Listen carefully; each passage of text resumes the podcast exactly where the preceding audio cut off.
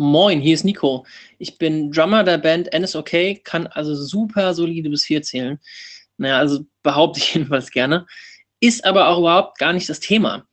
Ich wünsche euch nämlich jetzt erstmal viel Spaß bei Astra Colada, Hamburgs Kulturpodcast Nummer 1 mit den beiden super süßen Mäuschen Daniel Hüttmann und Hauke Horeis.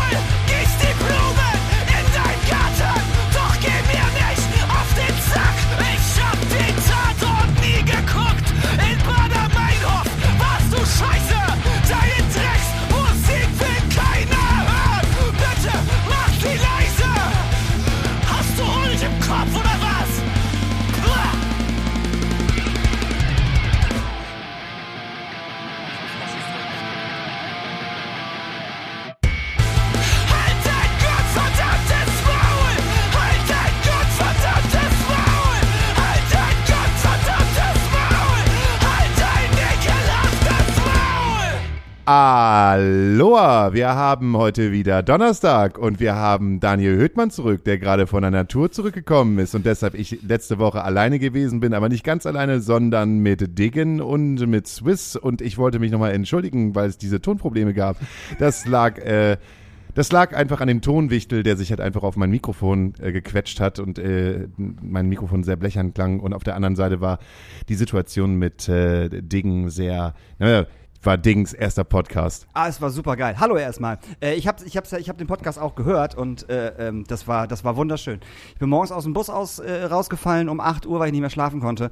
Hab mir einen Kaffee gezogen im Night Nightlander, schöner Kaffeemaschine. Es gab sehr guten äh, äh, dänischen Kaffee auf jeden Fall. Immer. Und äh, hab mir den Podcast angehört und das war äh, sehr, sehr schön.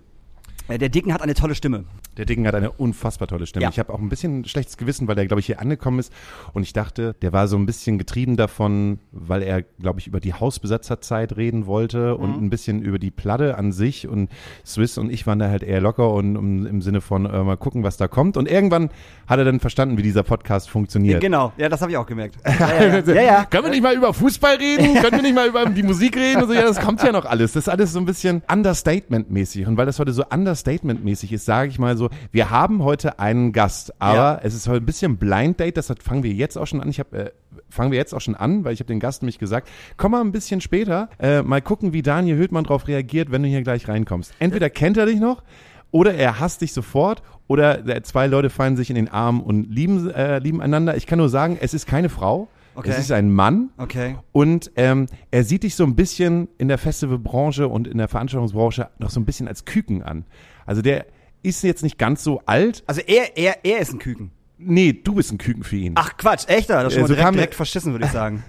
Naja, ja, nicht Küken, sag mal so, er kennt dich eher als Küken. Okay. Also er kennt auch den kleinen Daniel Hüttmann. Du hast aber jetzt nicht Bruno Thiel von OH Musik eingeladen. Nein, auf keinen Fall! Weil, liebe, äh, liebe Menschen da draußen, Bruno Thiel ähm, äh, arbeitet im Grünspan und Bruno Thiel ist ein super cooler Typ, bei dem habe ich meine Ausbildung gemacht und er hat mir nicht vieles beigebracht, weil ich schon vieles wusste, aber er hat mir einiges beigebracht, was ich nicht wusste und auch einige äh, Tricks und und und und und äh, Tipps, und Tipps Tricks. und Wendungen, die man so machen kann. Und Bruno Thiel ist ein cooler Typ. Aber äh, Bruno Thiel in einem Podcast, das wäre, glaube ich, äh, A, es würde Stunden dauern, weil der Mann wirklich viel zu erzählen hat und noch ein bisschen lange braucht, um was zu erzählen. Aber der Podcast würde Stunden dauern. Deshalb. Äh, irgendwann kommt auf jeden Fall gleich einer rein und die Tür macht Klick und du sagst so, ah, oder du sagst vielleicht auch so, äh, aber ähm, wir können auf jeden Fall ein bisschen über die Festivalbranche reden, auch über die Festivalbranche zwischen 2000 äh, und 2010. Und äh, heute ist auch ein bisschen so der Nachhaltigkeitspodcast. Und jetzt gucke ich in die fragenden Augen von Daniel Hüttmann. Aber ich muss dir ganz ehrlich sagen, Daniel Hüttmann, ich habe dich letzte Woche sehr, sehr vermisst. Es ist nicht das Gleiche, wenn man äh, hier alleine mit ein paar Gästen herumsitzt und ja. du nicht da bist. Ja, ich, ich, fand's, ich, fand's, ich fand's auch ein bisschen, äh, ein bisschen traurig, äh, aber äh, ich muss sagen, es war wunderschön auf Tour zu sein. Also es war wirklich, es war wirklich, äh, es war wirklich herzallerliebst, weil äh, diese Band, mit der ich auf Tour war, äh, Queen Machine, eine äh, Queen und Machine Head Coverband, äh, natürlich nicht eine Machine Coverband, sondern nur eine Queen Coverband. Ähm, die waren wirklich äh, bezaubernd. Also die Crew war unfassbar nett und die Band war unfassbar nett. Und wenn man neu auf so eine, auf so eine Crew irgendwie aufstößt äh, oder reinkommt und da irgendwie Merch verkauft, äh, ist das so 50-50. Entweder ist, wird, wird total geil und alle sind total sweetie und super, oder es ist halt so, ja, der scheiß Merch, Merch ist da. So, also, ne, dazwischen gibt's nichts. Und das war halt direkt von Anfang an war es, äh, oh mein mein Gott, ich sehe, ich sehe, wer kommt. Ich habe gesehen, wer kommt. Woher kennst du den denn? Den habe ich beim Saufen getroffen. Den mit hast du beim Saufen getroffen? Nein, nein, meine Damen und Herren, es ist wirklich, und wir müssen jetzt ganz kurz Stopp machen, weil Jemand wird umarmt, ganz doll. Hier ist ganz viel Liebe im Raum, jemand wird umarmt, jemand kriegt die Faust. Frag, kannst du den jungen Mann mal fragen, was er trinken Ja, was möchte? möchtest du trinken? Du, mit oder ohne? Und Daniel Hüttmann geht freudestrahlend, Gott sei Dank freudestrahlend zum Kühlschrank und äh, nimmt sich ein Wasser heraus für unseren wunderbaren Gast. Ich wollte einfach nur diese Reaktion haben, um zu gucken, mal sehen, wie sie darauf reagieren. Aber Gott sei Dank, ich atme auf, hier wird äh, sich geliebt und äh, sich umarmt und man kennt sich. Und wenn du möchtest, darfst du hier auf diesen Thron kommen. Ich habe das Mikrofon auch schon angestellt. Mal gucken, ob das deine Höhe ist. Ja, mach doch. Äh, du kannst, du kannst so rumgehen. Äh, wir, wir schaffen das. Wir schaffen das. Ich erzähle noch mal eben kurz zu Ende. Wie gesagt, es ist 50-50, wenn du halt auf so eine Tour kommst. Entweder ist es geil, entweder ist es nicht geil. Und da war es halt wirklich so, dass es total süß war, weil die Crew total nett war, die Band mega lieb war. Und ich meine, Dänen sind an sich irgendwie äh, süß. An sich so. Und unser Busfahrer sah halt aus wie der Weihnachtsmann, was halt noch viel, viel schöner war. Und äh, der ist halt gefahren wie ein Gott. Also wirklich, du hättest vorne auf seinem Arma- Armaturenbrett einen Kaffee hinstellen können oder ein Glas Wasser. Und wenn er losfährt, hättest du ihn hingestellt. Und wenn wir angekommen sind, hättest hättest du gucken können und da wäre nichts raus gewesen. Also wirklich, also wenn du in, in deiner Koje liegst und eigentlich nicht merkst, dass der fährt. Weißt du, was ich meine? Das ist, das ist so das Beste. Dann kannst, dann, dann, dann, dann ist alles, dann ist alles super. Das Also hast du gute schön. fünf Tage gehabt. Ich habe schöne, schöne, schöne fünf Tage gehabt. Wir haben sehr viele Clubs kennengelernt, äh, die, also eigentlich haben wir nur zwei Clubs kennengelernt, die während der Corona-Zeit anscheinend nichts an ihrem Club gemacht haben. und, und du da reingekommen bist und gedacht hast so, what the fuck? Was habt ihr getan? Ach so, nichts. Ja, das ist ja wunderschön. das ist ja geil. Nee, eigentlich nicht. Ach, ihr wollt Catering haben?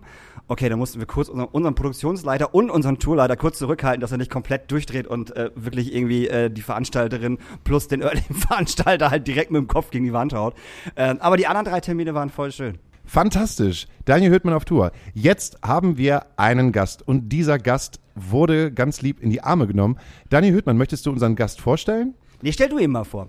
Also, diesen wunderbaren Gast habe ich äh, bei einer kleinen, äh, in so einer kleinen 3G, 2G-Situation an der Mutter getroffen. Wir haben, wir kamen ins Gespräch und äh, mir ist dann nur aufgefallen, ähm, ich glaube, wir haben, glaube ich, über unseren Podcast gesprochen und dann wurdest du als Küken, be, ähm, be, also Daniel Er, Hüttmann, er darf das sagen. Er darf das Er sagen. ist der Einzige, der, der, der das sagen darf, wo ich nicht sauer, sauer werde. Meine Damen und Herren, wir haben hier Holger vom ehemaligen Omas Teich. Ich, Holger, ich weiß deinen Nachnamen jetzt eigentlich gar nicht. Hahn. Woher kennt ihr euch? Das ist eine sehr gute Frage. Ich überlege auch gerade, wart ihr zuerst mit Omas Teich, mit den Omas Teich-Leuten auf dem Abi-Festival oder waren wir zuerst mit dem Abi? Ich glaube, ihr zuerst. Ich glaube, du hast dich bei uns zuerst eingeschlichen. Echt? Ja, ja. Bestimmt. Mit Ganz irgendeiner sicher. Band. Ja, Mit 100%. irgendeiner Band oder ja. auch einfach nur so. also eigentlich war Daniel immer da. Ja. Also das Omas Teich Festival habe ich kennengelernt auf einem selbstgemachten Flyer irgendwann 2001 auf dem Hurricane. äh, Wurde mir so ein, so ein handgeschnittener, selbstgemachter Flyer. Omas Teich Festival. Das war meine erste Begegnung mit dem Omas Teich Festival. Aber ich muss gestehen, ich war, das war nie auch total mal, viel Arbeit. was den, Der- den der Kram halt Flyer. selber zu machen. Naja, das war, das war irgendwie äh, ein blauer Flyer mit Soulmate als Headliner, glaube ich, damals. Ja, genau. Und Ja. selbst geschnitten, das war eine Höllenarbeit, äh, das vorzubereiten und diese 10.000 Flyer, 20.000 Flyer auf dem Hurricane zu verteilen. Das war noch nicht mit Bestellen irgendwo. Das war ein Do-It-Yourself-Festival, Das das, war, ein, Omas Teich, das oder? war ein komplett do it Ja, also es ist ja nun ähm, schwierig zu sagen, wenn es ein, Fe also zu welchem Zeitpunkt es ein Festival wurde. Wir sind ja als kleine Party gestartet. Und diesen Punkt zu einem Festival, das haben wir mal versucht zu definieren. Wir haben das nie so genau hinbekommen und haben uns dann darauf geeinigt, 98, das klingt seriös. äh, aber aber äh, Wann habt ihr denn damit angefangen? Naja, irgendwann Ende der 90er als wirklich als Partys an einem kleinen Teich. Und diese Party uferte dann so ein bisschen aus. Da kommt der skurrile Name ja auch her. Da hat sich ja keiner, haben wir uns ja nicht zusammengesetzt und haben gesagt, wie, was für einen Festivalnamen äh, suchen wir uns jetzt, sondern das ist irgendwie so über uns reingebrochen. Ähm, das war eine, so landläufig die Party an Omas Teich. Und da ging man mehrmals im Jahr hin, weil das auch mehrmals im Jahr stattfand. Und irgendwann ähm, war dann klar, da sind 100, 200 Leute auf dieser Party. Und dann so Bands, die man halt so kannte, fragten dann, ey, wenn da schon so viele Leute sind, können wir denn da nicht mal spielen? Und dann, ja, warum auch nicht? Und äh, das war die ersten Bands, war so The Coalfield, so Hardcore-Kram mit Marco Hannigan. So, das waren so die ersten Bands, die da gespielt haben. Dann haben wir so einen alten Trecker-Anhänger dahin gezogen, haben irgendwie versucht, den Strom zu organisieren. Also auf einem, mit einem Generator und dann Jetzt könnte man sagen, das war das erste Festival, aber was ist ein Festival? Eine Band, fünf Bands. Aber damit war das also quasi klar, dass wenn dann eine Band spielt, spielt beim nächsten Mal auch eine und wenn da schon Anhänger steht, dann spielen auch gleich zwei. Und so ist uns das Ganze so ein bisschen dann entglitten. Wessen Oma? Das ist die Oma von Mario, von einem Kumpel von mir. Und was hat Die hat, die hat tatsächlich den, einen Teich gehabt und da haben wir dran gefeiert. Also Das war am Arsch der Welt, uns wirklich niemand gestört hat. Das ist auch jahrelang nicht aufgefallen. Also als selbst da tausend Leute waren, hatten wir noch keine Veranstaltungsgenehmigung. Weil es einfach, einfach niemand wusste, dass es stattfindet. Das war so Mundpropaganda ohne Internet. okay, krass. Und es kam niemals irgendjemand an und meinte so, ähm, ja, da sind jetzt so 2000 Jugendliche, die halt willkrakelnd äh, an einem Teich äh, sich volllaufen lassen. Es, es gab ein Jahr, ähm, da war ich allerdings dann selber nicht mit involviert, also mit in das Festival dann schon, an die Party schon, aber nicht in der Situation, dass da ein Streifenwagen hochfuhr, diesen Feldweg hoch, und die verwirrt aus dem Auto stiegen und dachten, was ist denn hier los? Und dann erklärt bekam, ja, ja, das machen wir hier schon länger und auch in der Größenordnung. Und das war lokale Polizei und die haben dann gesagt, okay, dann nächstes Jahr aber dann bitte anmelden. So. Und das musstet ihr dann auch nächstes Jahr? Das haben wir im nächsten Jahr dann auch gemacht, weil ich glaube, das war auch das letzte Jahr an diesem Teich. Danach sind wir dann umgezogen auf, ein, auf eine andere Fläche, weil es einfach nicht mehr handelbar war. Also wir haben dann den, diesen Teich dann verlassen und sind auf eine andere Wiese umgezogen und haben dann tatsächlich mal eine Genehmigung beantragt. Wie war das denn von den Strukturen? Also ich stelle mir jetzt gerade, wie, wie alt warst du da, wenn ich fragen darf? 20? 21? Ja, also Anfang 20. Anfang 20? Wie, wie so eine Buddelparty. Jeder bringt was mit. Das war tatsächlich sogar, nee, das war sogar so, dass wir zu Anfang ja, dann sind wir irgendwie umgestiegen, haben gesagt, wir zäunen das Ganze ein und machen frei saufen. Dann war das 10 Mark. Geil. Ich, würd, ich würde jetzt sagen, Mark waren es da noch, 98, 99. Ähm, und dann war halt frei saufen. Da gab es eine Cocktailparty, einen pa äh, Wagen und einen, einen Bierwagen. Und da konnte man halt frei trinken. Und ab welchem Zeitpunkt habt ihr angefangen, das Ding, naja, professionell will ich nicht äh, sagen, aber ab welchem, wann, wann kam der Punkt, wo wir sagen so, oh, es ist jetzt aber schon mehr als nur Buddelparty und frei saufen? Das ist auch eher so ein fließender Übergang gewesen. Ne? Also wann, ab wann das wirklich professionell wurde, ist, glaube ich, schwierig zu sagen. Wir sind dann umgezogen und haben dann das erste Mal so eine Art Genehmigung beantragt, aber zu dem Zeitpunkt hatte in der Gemeinde auch wirklich keiner eine Ahnung, was ein Festival ist oder wie man sowas genehmigt. Und ich meine mich erinnern zu können, dass, glaube ich, die erste Auflage war, ey, bitte denkt an Dixie-Klos oder sowas, dass man da irgendwo drauf kann. Aber das war, glaube ich, die einzige, einzige behördliche Auflage, die wir zu Anfang hatten. Das war schon, schon schräg. Wann war denn der Zeitpunkt, da erinnere ich mich halt überhaupt nicht mehr dran, wann die ersten größeren Bands da waren? Also ein Jahr kann ich die jetzt Ja. auch gar nicht nennen, weil das über die 15 Jahre so wahnsinnig viele Bands war, dass ich selbst bei Wikipedia ab und zu mal gucke, wenn mich jemand fragt, äh, haben die auch. schon mal bei dir gespielt? So, ja, vielleicht, gib mir ein Sekündchen und dann gucke ich so, ey, ja, haben die schon. War 2004. ähm, ähm, 2, 2, 2, 3, 2, Würde ich jetzt 4, auch sagen. so. So 2, 3 hätte ich Das gesagt. erste, was ich, glaube ich, wirklich gebucht habe, also wirklich mit einer richtigen Agentur, ohne die Band direkt anzufragen, war, glaube ich, Muff Potter. Das war aber auch noch auf einem LKW-Anhänger. Also Okay. es war noch keine Bühne, das waren so zwei zusammengeschobene LKW-Anhänger, an denen wir tagelang gebastelt haben mit, mit Siloplanen und Teppich drauf und so, also weit weg von irgendwelchen Bühnenrichtlinien, die es heutzutage so gibt. Also man hätte eigentlich vorne ein Schild dran machen müssen, leicht entzündlich. Veranstaltungsmeister macht gerade Urlaub. Ja, so ungefähr. Das war schon, äh, aber das ging noch. Ne, Ich glaube, das wäre jetzt, in der, ich meine, da waren auch schon 2000 Leute oder Mhm. so da. Äh, ich glaube, das wäre heute völlig unmöglich, äh, sowas überhaupt zu planen. Ja, ich glaube Also auch mit völlig, diesem, diesem ja. Rahmen halt. ne? Ja, ich glaube Also- auch völlig unmöglich wo. Also selbst auf dem Dorf wird das nicht mehr funktionieren. Ich meine, ich kann das ja vergleichen mit dem, was wir im, im letzten Jahr, dann 2012, äh, für, für Auflagen gehabt haben. Äh, da hat mich allein die Lärmmessung mehr gekostet als das Festival fünf Jahre vorher. ja, also, ne, das war schon, also ganz andere Auflagen, die wir da erfüllen mussten. Was, was bedeutet, äh, dass man die Lärmmessung bezahlen muss? Oder wie? Ja, man hat ja, ähm, also in dem Fall hatten wir eben den einen oder anderen Nachbarn, der nicht ganz so auf unserer Seite war. Und ähm, es gibt halt Lärmschutzverordnungen und dann musst du am nächsten Haus, das an dem Veranstaltungsgelände dran ist, auch wenn es nicht der Kläger ist, musst du diese Lärmbegrenzungen ähm, einhalten. Und du bist dafür verantwortlich, das zu belegen. Also musst du jemanden beauftragen, der sich da vier Tage lang hinstellt äh, und Messungen macht. Und dann durchgehend misst, damit du belegen kannst, hey, ich war gar nicht so laut. Ja. Und das führt dann zu sehr skurrilen Situationen, gerade in dem ersten Jahr, in dem wir das hatten, dass ich dann Digitalism halt nachts um 12 wirklich auf Zimmerlautstärke runterdrehen musste. ich habe ich hab am, am FOH gestanden mit dem Knopf im Ohr. Am anderen Ende war halt die Messstation und dann leiser. ich beim FVH Hamann wieder runter.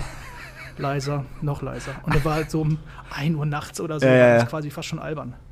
So leise war das. Das ist es, ist halt so. Da, also da hatten wir tatsächlich beim, beim, beim Abi-Festival nie Probleme mit, weil wir im Endeffekt direkt nach, was ist denn da, da hinten? Listrup, Emsbüren, AKW geschallt haben. So, da hat ja eigentlich kein Schwein gewohnt tatsächlich. Das ist auch so ein bisschen das, womit ein, ein, ein, äh, der Erfolg von einem Festival steht und fällt, Mhm. dem Gelände, was man hat. Ja, ja, Ja, also du kannst ein total gutes Netzwerk haben, total tolles Booking machen, auch finanziell gut dastehen, wenn du den, die Basis, ein gutes Festivalgelände, das irgendwo so liegt, dass man es gut erreichen kann, das eine tolle Infrastruktur hat und wo du auch so laut sein kannst und darfst, wie du willst. Wenn du das nicht hast, ist, ist das, äh, kannst das Festival nicht durchführen. Ja. Und da sterben ja recht viele Festivals dran. Also wie viele Festivals in dieser Größenordnung gibt es, die, die umziehen müssen von A nach B. Und da sind ja selbst große nicht gegengefeit. Wenn Ja, man ja. sich anschaut, Rock am Ring vor ein paar Jahren, die dann vom Ring weg mussten irgendwo hin, selbst für die war das Ja. nicht, nicht toll, obwohl sie halt ein etabliertes großes Festival sind. War das irgendwann, also wurde das irgendwann zu deinem Hauptjob, ohne war dass du es wolltest? Es war nie mein Hauptjob. Ach so. Also ich bin da, ähm, Weil ich ihr habe als Student angefangen und habe ich habe in Bielefeld gelebt damals, am Maschinenbau studiert ähm, und habe als Nebenjob Stagehand gemacht. Also hatte da dann auch so ein bisschen Verbindung zu, zu dem Ganzen und äh, das fing dann so parallel dann an und wuchs dann so mit und wuchs dann auch immer mehr, sodass wir irgendwann auch eine kleine Firma hatten mit Angestellten, aber ich bin Student geblieben. Also ich habe das nie hauptberuflich gemacht. Es war auch nie der Plan. Ich glaube, dann wäre der Druck zu groß geworden. Weil am Ende wart ihr doch schon ein Festival in 15.000? Nee, nee, so groß war es So nicht. weit- Also so groß 7.000, war die 8.000 nicht? war 7.000, so okay. die, die Größenordnung, in der wir uns bewegt haben. Aber äh, groß schon. Auf jeden Fall, Ja, also absolut. Also die musst ja trotzdem mal handeln, ne? Also diese 8.000 Leute. Ja, ja, klar. Ja, aber dazu gehört dann auch eine kleine, kleine Firma, ein kleines Unternehmen mit, mit Mitarbeitern, die auch dann tatsächlich das ganze Jahr über daran basteln. Und Und, das äh, ja- das irgendwie dann, dann handeln. Das war ja auch nicht, nicht nur das Festival, das war ja Parkplätze, es war ja Campingplatz, es war ja, und das war ja alles auch nah dran, ne? Das war ja nicht irgendwie so wie, wie bei Rock am Ring oder Hurricane, dass du Ewigkeiten laufen musstest, bis du beim Gelände warst. Das war ja eher Zelten, okay, und sofort ist ein Bauzaun und dahinter ist sozusagen äh, äh, äh, das Festivalgelände. So, ne? Wir hatten, wir hatten zum, zum Glück nachher ein Gelände, das wir im Prinzip selber, äh, Mhm. selber bewirtschaften und verwalten konnten. Das war eine alte Baumschule. Die ist ähm, praktisch stillgelegt worden, weil der Eigentümer es nicht mehr wollte. Und die haben wir übernommen. Deswegen hatten wir auch diese schönen Hecken und sowas. Mhm. Ne? Wir haben da so eine, so eine existierende Baumschule quasi entkernt, da Wiese reingesät und hatten dann echt ein schönes Festivalgelände für 5.000, 6.000 Leuten mit, mit Buchsbaumhecken und Bäumen und, und so weiter. Das war schon cool. Ihr musstet irgendwann aufhören. Ich glaube 2016? Nee, viel früher. Viel früher. Äh, 2013, 2000 2012 war das letzte Jahr, in dem wir das Festival durchgeführt haben. Ehrlich? Ja. Das kam mir. Das ist schon echt lange her. Das ist richtig lange her. Und da weiß ich noch, dass ich bis donnerstags auf heißen Kohlen gesessen habe, weil ich eigentlich diese Minibühne übernehmen sollte, die vorher mal Wilke Zieren gemacht hat. ähm, und ich habe halt irgendwie keinerlei Infos bekommen und keiner ist so, Alter, was ist denn da los, was ist denn da los? Und irgendwann kam, ich glaube von dir dann irgendwann die WhatsApp-Nachricht so, ey, Alter, so Festival ist halt nicht. Und ich saß da so, what? Ja, das war schon, schon krass. Das Hart. war halt äh, dienstags vorher. Dienstags vorher war das, okay. Dienstags vorher. Okay, Also ähm, das war halt schon eine, schon eine harte Nummer, ein Festival vier Tage vorher absagen zu Ja. müssen. auf jeden Fall. Darf ich, glaub- fragen, wa- darf ich fragen, warum? Entschuldigung. Wir waren zahlungsunfähig. Okay. Ne, das war echt ein, also das Jahr davor war schon hart. Und äh, wir hatten dann einen Investor gefunden, der uns unterstützt hat. Und äh, das hat dann nur so mäßig funktioniert. Muss man sozusagen. äh, Sehr ohne, ohne, diplomatisch. ohne da ins Detail gehen zu wollen. Ja. Und ähm, ich musste dann als Geschäftsführer die Konsequenzen ziehen an dem Tag vorher und sagte, ich, ich äh, kann hier nicht mit offenem Visier in so eine Situation reinlaufen, weil es gibt ja auch gesetzliche Vorgaben für sowas, wenn du eine GmbH führst. Und mir blieb da gar nichts anderes übrig, als am Dienstag dann die Reißleine zu ziehen. Also bevor noch mehr Kosten entstehen. Also ich habe Mhm. quasi mit dem Rücken zur, zu dem, zum LKW gestanden, wo die Bühne drin war und habe gesagt, du machst ihn erst auf, wenn äh, ich sage, du darfst. also, das war, war schon, schon eine anstrengende, anstrengende Zeit. Und das war halt auch krass, weil die Leute, ähm, es gab damals ja schon Facebook. Die Leute sind ja wirklich, also die Gäste sind ja völlig durchgedreht damals. So, von wegen hier um Geld zurück und wieso nicht und das hier und wieso kann ich nicht. Ja, wir kommen jetzt, wir fahren jetzt einfach hin und zelten da. Und ich saß so raus, oh du Scheiße, es waren da 5000 Leute hin und wollen einfach zelten. So, sind die alle bescheuert oder was ist denn los mit Das ist denen? dann Gott sei Dank nicht passiert. Nee, zum Glück. aber es war schon, war schon äh, eine schräge Situation Ja. auf jeden Fall. Auf aber, jeden Fall. Aber es hat ja eine ganz andere, noch eine viel, viel längere Geschichte. Ich meine, das daraus hinausgelaufen ist, Ja. ist ja, hat ja einen Anlauf von mehreren Jahren und das hat mit vielen Gründen zu tun. Es ist äh, die gesamte Marktlage für Festivals unserer Größenordnung war super schwierig. Ja, das stimmt. War das das große Jahr des, des Festivalsterbens? Das, ähm, in dem Jahr sind die, ist das eine oder andere Ja. hops gegangen, ja. ja, und darauf das Jahr auch. Also Ja. es war schon das so waren so Zeit. Mhm. drei, vier Jahre, wo sich der Markt echt bereinigt hat. Und wir gehörten halt mit dazu. Ich kann mich gar nicht mehr dran erinnern. Wo, woran lag's? An den steigenden Kosten mit, den Anzahl, mit der Anzahl der geringen Kartenverkäufe? Es, ja, das ist, eine, wie gesagt, eine Mischung aus ganz vielen verschiedenen Dingen. Also, es, äh, wenn du es von vorne anfängst, es, es fing an mit deutlich stärkeren Auflagen, die wir erfüllen mussten. Also immer mehr Aufwand, ähm, den du aber auch nicht in, in, in Eintrittspreis umlegen kannst, weil du das dem, dem Gast gar nicht verkaufen kannst, dass du für jetzt die Lärmmessung mit einpreisen Naja. musst, aber die musst du ja irgendwo mit einpreisen, das Geld muss ja irgendwo herkommen. Dann kam dieses Love Parade-Unglück noch dazu, wo du auf einmal, ähm, das war ja, wann war das, 2010, 11? Ja, elf, in glaube ich. Ja. ähm, wo alle ähm, Genehmigungsbehörden im ganzen Land von einem auf den anderen Tag Panik bekommen haben, dass ihnen sowas ähnliches passiert. Und selbst solche Open-Air-Veranstaltungen wie unsere, wo praktisch Rettungswege in alle Richtungen frei sind, äh, mussten auf einmal ausgeklügelte Rettungssysteme oder Rettungspläne vorlegen. Das von der einen Seite, dann diese Lärmschutzgeschichten, das kommt noch oben drauf. Und dann natürlich, ähm, es gab halt zu dem Zeitpunkt wirklich viele Festivals und es war unglaublich schwer, überhaupt Bands zu buchen. Und dann die Bands, die eben interessant sind, die dir Tickets verkaufen würden, zu einem Preis zu bekommen, wo sich das auch wieder lohnt. Ja. Es war so eine, zu einem Zeitpunkt, was jetzt mittlerweile ja, was ja aktuell auch nicht unbedingt anders ist, ähm, ja, praktisch ein Headliner-Mangel. Meine, schau, man muss sich die, die, die, die, die ähm, Line-Ups der großen Festivals der letzten 20 Jahre angucken. Das obere Drittel, das kannst du bunt durchmischen. Ne, Im Rock am Ring ist es gefühlt Metallica und Tote Hosen seit Genau. 1990, immer im Wechsel. Und dann poppt gelegentlich nochmal so ein, so ein 90er-Band auf, wie keine Ahnung, Skanke Nancy, die mal ein, zwei Jahre jetzt wieder mitspielen dürfen. Aber darunter kommt halt nichts mehr. Und das war natürlich so unsere Größenordnung, die wir buchen wollten und wir buchen mussten. Nur diese Bands haben halt so eine extrem kurze Halbwertszeit mittlerweile, dass du im Sommer vor dem Festival eine Band buchst, weil sie gerade echt interessant ist. Und ein Jahr später, wenn sie bei dir spielen sollen, interessiert sich keine Sau mehr dafür. Und du verkaufst kein einziges Ticket mit dieser Band. Denkst dir, mein Gott, was habe ich denn jetzt hier falsch gemacht? Das ist, war wie Lotto. Mein, mein liebstes Beispiel ist ähm, vom 2012 Kaiser Chiefs. Durchaus ein, ein etablierter Name, die, ich glaube, ein Jahr davor noch bei der äh, Eröffnungsfeier der Olympischen Spiele in London Hauptact waren. Und ich habe keine Tickets mit denen verkauft. Also überschaubar viele Tickets mit denen verkauft. Und das ist halt schwierig. Ja, das ist ich, sehe ich gerade denken, Daniel. Nee, nee, das ist, das ist, das ist the same, äh, das gleiche Problem, was wir, das wir beim Abi-Festival hatten. Wir hatten im Endeffekt noch weniger Geld als ihr und mussten halt noch anders buchen und genau dieses Ding, dass du guckst ein Jahr vorher, okay, was ist jetzt angesagt, okay, dann nehme ich das. Und wir hatten auch so viele Bands, die, wo wir dachten, boah, das geht halt mega durch die Decke. Und dann haben wir die halt gebucht und dann war aber für die Band kein Schwein da an dem Tag, wo ich denk so, hä, wann ist denn das bitte passiert? So. Ja. Also das ist ganz, ganz äh, komisch. Bestes Beispiel, weiß ich nicht, BHZ, diese, diese Hip-Hop-Dudes so, das war glaube ich das letzte Ding oder vorletzte Ding, was wir hatten. Das Jahr davor waren die total dick, dann haben die bei uns gespielt und das war halt total überschaubar. Und ich so, Alter, wo, wie, wo kommt denn das her? Also das, ist, das war super komisch. Wo sind die ganzen Teens, die wegen Cola Corn äh, und keine Band äh, zum Saufen hingekommen sind? Ja, vor allem unser Festival ist umsonst und draußen. Omas Tag hat, hat immer Geld gekostet. So bei uns war das halt immer so, es sind sowieso Leute da, aber die waren halt alle auf dem Campingplatz und haben sich halt genau das, was du sagst, cooler Korn in den Arsch geschossen. Und war das, dem war das vollkommen egal, was da, was da auf der Bühne passiert ist. So. Ja, und das Klientel hast du halt nicht, wenn du 80 Euro Eintritt nehmen Genau. musst. Ne? Also, so. Irgendjemand hat mal gesagt, machst du den Kühlschrank auf, kommen die Ratten. So. Ich weiß nicht mehr, wer das, ich glaube, ich glaube, es Ja. war sogar Flo von Schwarz, der das gesagt hat. und genauso ist es, ist es halt auf einem Umsonst- und Draußen-Festival. So, das ist, das ist genau das. Du machst es umsonst und das ganze Pack voll kommt. Das ist wirklich so. Ich meine, wir haben ja auch gewitzelt, dass wir auch einfach mal, keine Ahnung, wir stellen in diese, in diese Hecke, sodass keiner sehen kann, einfach eine riesige Box, machen laut Musik und machen draußen den Campingplatz und nehmen nur für den Campingplatz Eintritt, weil die ganzen Leute, die draußen sowieso nur rumhängen und nie das Gelände sehen, für die ist es egal. Die haben im Hintergrund diese, diese Offenmusik irgendwo, oh, da ist irgendwo ein Festival und äh, kommen da sowieso nicht hin. Also Rock'n'Roll Camping, so mehr oder weniger. Ja, aber das ist ja nicht, warum man das macht. Vermisst du's? Nein, ja, nein. Also ähm, gerade in den letzten äh, zwei, drei Jahren, wo es wirklich groß wurde, und gerade 2012 mit Kaiser Chiefs, mit äh, Maximo Park, Wombats. Äh, Das, war ja durchaus ein großes Line-Up, wo ganz viel Organisation auch dahinter steht. Also die, die Bands zu buchen ist eins, aber dann das Ganze, was dann noch mitkommt, äh, ist, ja, ist ja ein wahnsinniger Aufwand.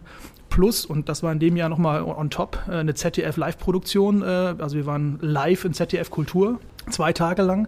Da schlägt dann so eine ZDF-Produktion mit 200 Mitarbeitern auch nochmal auf, die du irgendwie so mit durchwursteln musst. Das ist dann schon hart. Und dann denkst du dir am Ende des Tages, äh, mein Gott, warum machst du das eigentlich? du kriegst keinen Schlaf, äh, Bands siehst du sowieso nicht, es sei du nimmst es dir wirklich vor, Ja. eine Show zu sehen. Ansonsten guckst du nur um die Ecke, ja, sie sind auf der Bühne, jo, sie spielen, okay, weiter, nächster Punkt. ne? Also das ist natürlich dann die Kehrseite, wenn du da halt äh, so involviert bist. Ja, also es gibt dann äh, echte, das sind dann von Donnerstags bis, bis, bis Sonntags ist, äh, ist man auf 100 Prozent. Daher, den Teil vermisse ich ganz sicherlich nicht. Aber ähm, dieses ähm, andere, dieses Soziale, also dort auch Leute zu treffen, immer wieder zu treffen, so Freundschaften aufzubauen. Ich meine, so habe ich ja Daniel auch kennengelernt. Äh, das ist natürlich schon ein schöner Nebeneffekt gewesen. Man geht durch den Backstage-Bereich und schüttelt jedem zwei in die Hand. Und es sind jedes Jahr ähnliche Leute da und äh, auch draußen, man trifft Leute und äh, das ist dann schon cool. Das ist das, was ich, was ich schon vermisse. Und die hattet ja auch ein super Team. Also hinter den Kulissen, muss man ja ganz einfach sagen. Ja, ja, das Ihr wart äh, ja schon- ein Wahnsinnsteam, ob das jetzt Mario war oder, oder Jelto, der auch Ewigkeiten da gearbeitet hat. Also, ne? als, als, als äh, ähm, Bandbetreuer in Friesen. Genau, dem Friesen, der ich wollte den- gerade sagen, den Laden Turbestadt hinten Friesen. geschmissen hat. Dann auf der Hauptbühne äh, äh, Henrik Wächter Mhm. aus Bielefeld, auch ein super Typ. Dem konnte man da blind vertrauen. Die kleine Bühne hat Smu gemacht, als Ja. Christian Smukal. Also es waren ja schon Leute, die die es konnten Total. und die auch wiederum ein Netzwerk hatten. So war das immer echt Ja. entspannt. Ja. Ne? Also es war, es war halt schon nett. Ich glaube, das allerbeste Konzert, was ich da gesehen habe, ich bin glaube, ich es, ich glaube, es war wirklich das beste Konzert, was ich jemals auf Omas Teich gesehen habe, war We Were Promised Jetpacks. Das war in wirklich dem, gut. in dem Zelt, nee, was, es war ein Zelt damals, War ein ne? Zelt, ja, ja. Es war, Alter, die haben, ich habe die vorher auf dem Apple Tree Garden gesehen, zum allerersten Mal. Da haben die um 15 Uhr als erste Band gespielt. Und da tapsen dann so vier, weiß ich nicht, schottisch-walisische Bauern auf der Bühne, dass die nicht irgendwie Gummistiefel anhatten. War, die sahen gerade wirklich aus wie, wie, wie vom Feld gezogen, im Bus gesteckt und so, jetzt fahrt man nach Deutschland und spielt. Und ich sage, was zum Geier machen die denn jetzt da bitte? Und dann fangen die an, ich so, what the fuck bitte ist das? Und das war so geil. Und auf Omas Teich war es halt noch mal krasser, weil die, weil die Leute auch da waren, um das sehen zu wollen. Und die haben einfach jeden scheiß Song mitgesungen, die Leute. Das war so krass. So, und ich kannte die dann halt, wie gesagt, also vom, vom, vom Hallo sagen, im Endeffekt vom, vom, ähm, vom anderen Festival. Und die haben mich halt auch irgendwie erkannt. Und dann wurde, ey, yo, und du auch hier und keine Ahnung.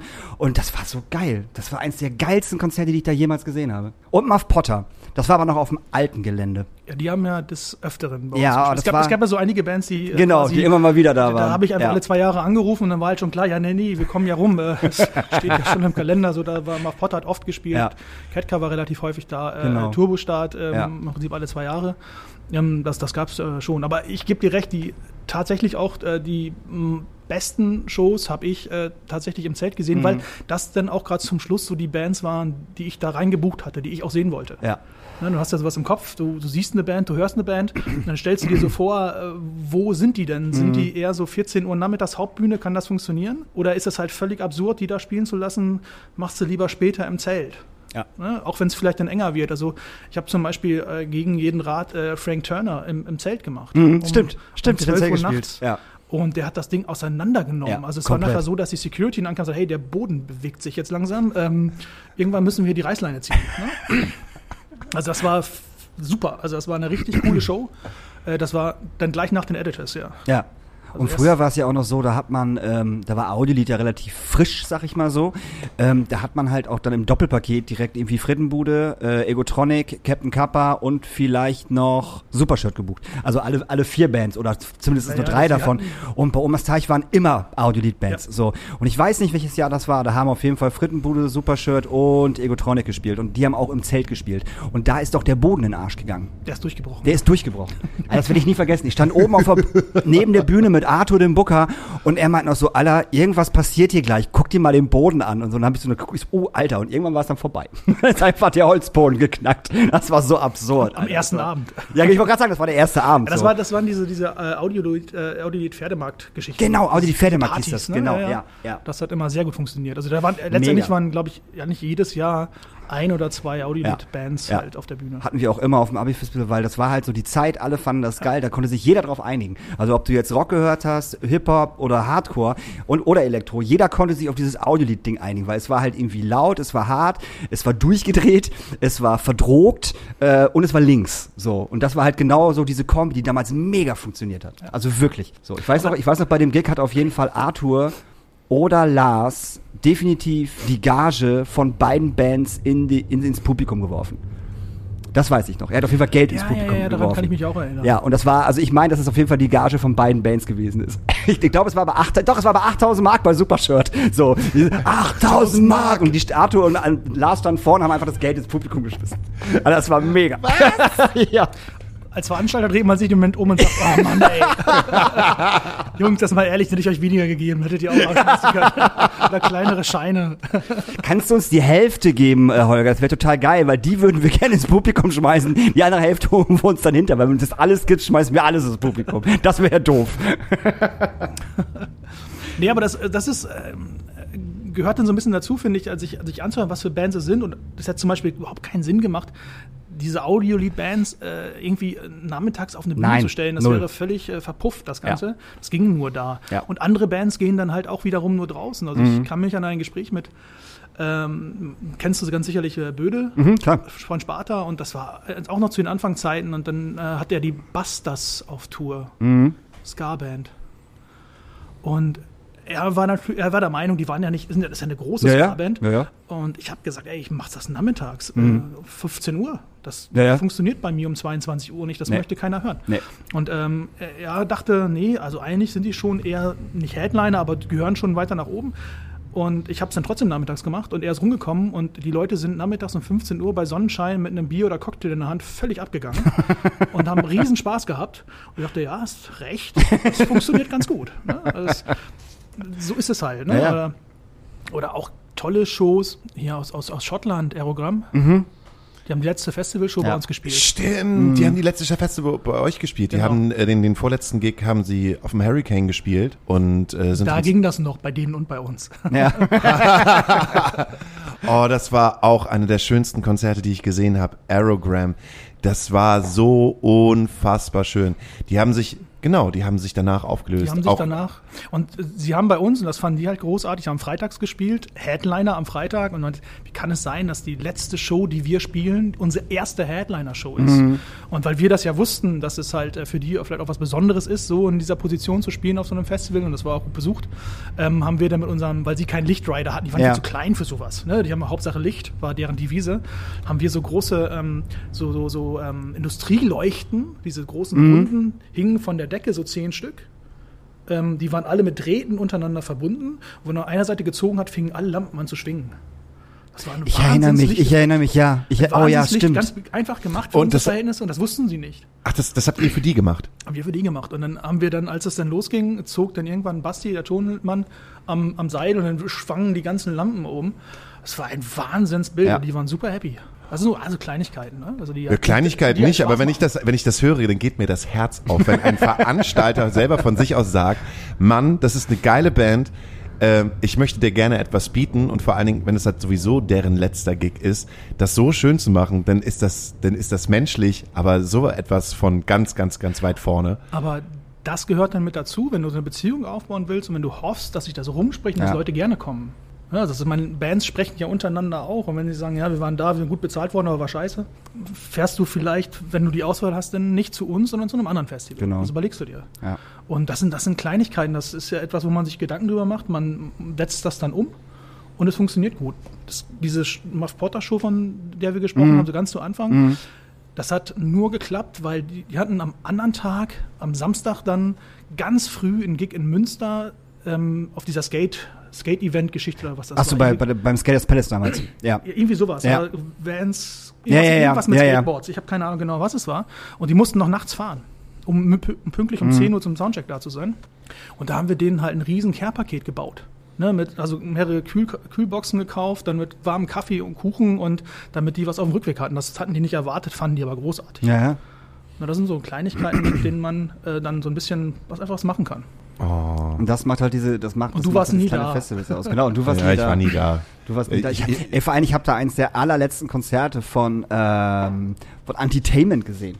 Die haben sich auch kurz danach ja, nicht aufgelöst, leider- oder der Sänger war ja krank, etc. Da gab es mehrere Bands, die bei uns Also- gespielt haben, sich danach Ja, aufgelöst. ja, total viel. So, und das war, also Antitainment war halt, war halt auch für mich. Die haben auch relativ früh gespielt auf der großen Bühne, das war aber völlig okay, weil das halt auch so ein Szene, Szene-Ding war. Das hättest du auch, hättest du auch nicht nachts im, im Zelt machen können, das wäre auch untergegangen. So, nachmittags war das total gut. Und äh, das war, glaube ich, das Jahr, wo wir auch mit Adola da waren. Und äh, da haben wir noch gekocht mit Adola.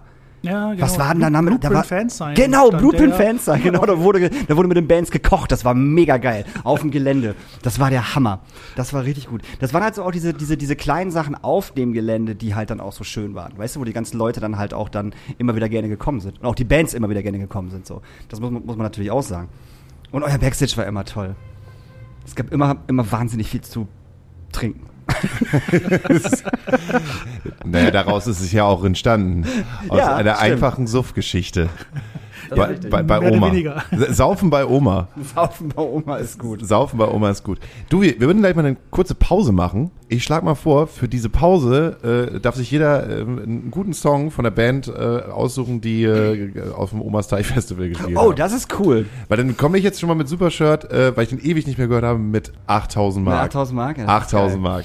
Dann wünsche ich mir vom äh, Muff Potter, wenn dann das hier. Ich, obwohl die Band logischerweise nie bei uns gespielt hat, aber trotzdem eine extrem wichtige Funktion auf dem Festival hatte, ACDC Hell's Bells. Auf jeden Fall. Das musst du mir erzählen. Welche Funktion hatte sie bei euch am Festival? Da- aus aus der Not heraus geboren. Oder sagen wir es mal so, zu Anfang waren wir im Prinzip chronisch pleite als Studenten und konnten uns Kommunikationsmittel nicht leisten. Also Handys waren gerade erst hohem Aufkommen, Funkgeräte eher so auf, auf Kinderspielzeugstandard, die wir uns leisten konnten.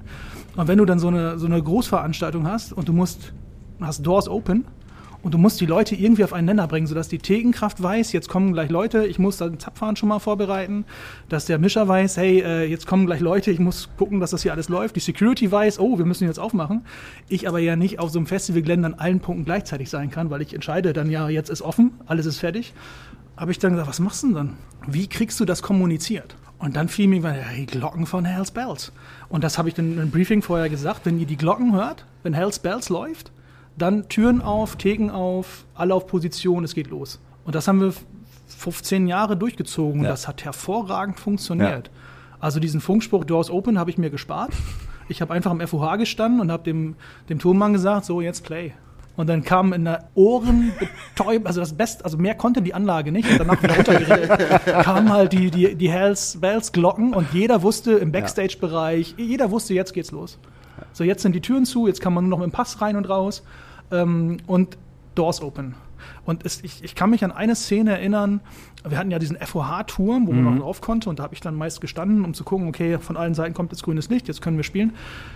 Und ich hatte so einen, so einen Blick über den Campingplatz. Und dann haben wir samstags mittags dann zum Öffnen Hells Bells gespielt und man hatte das Gefühl, der ganze Campingplatz steht auf. Weil die wussten ja alle, bevor die Glocken nicht läuten, brauchen wir uns da nicht anstellen. Ja, genau. Also das, das ist, oh, jetzt geht's los. Und dann standen da hunderte Leute gleichzeitig auf und machen sich so langsam auf den Weg zum Eingang.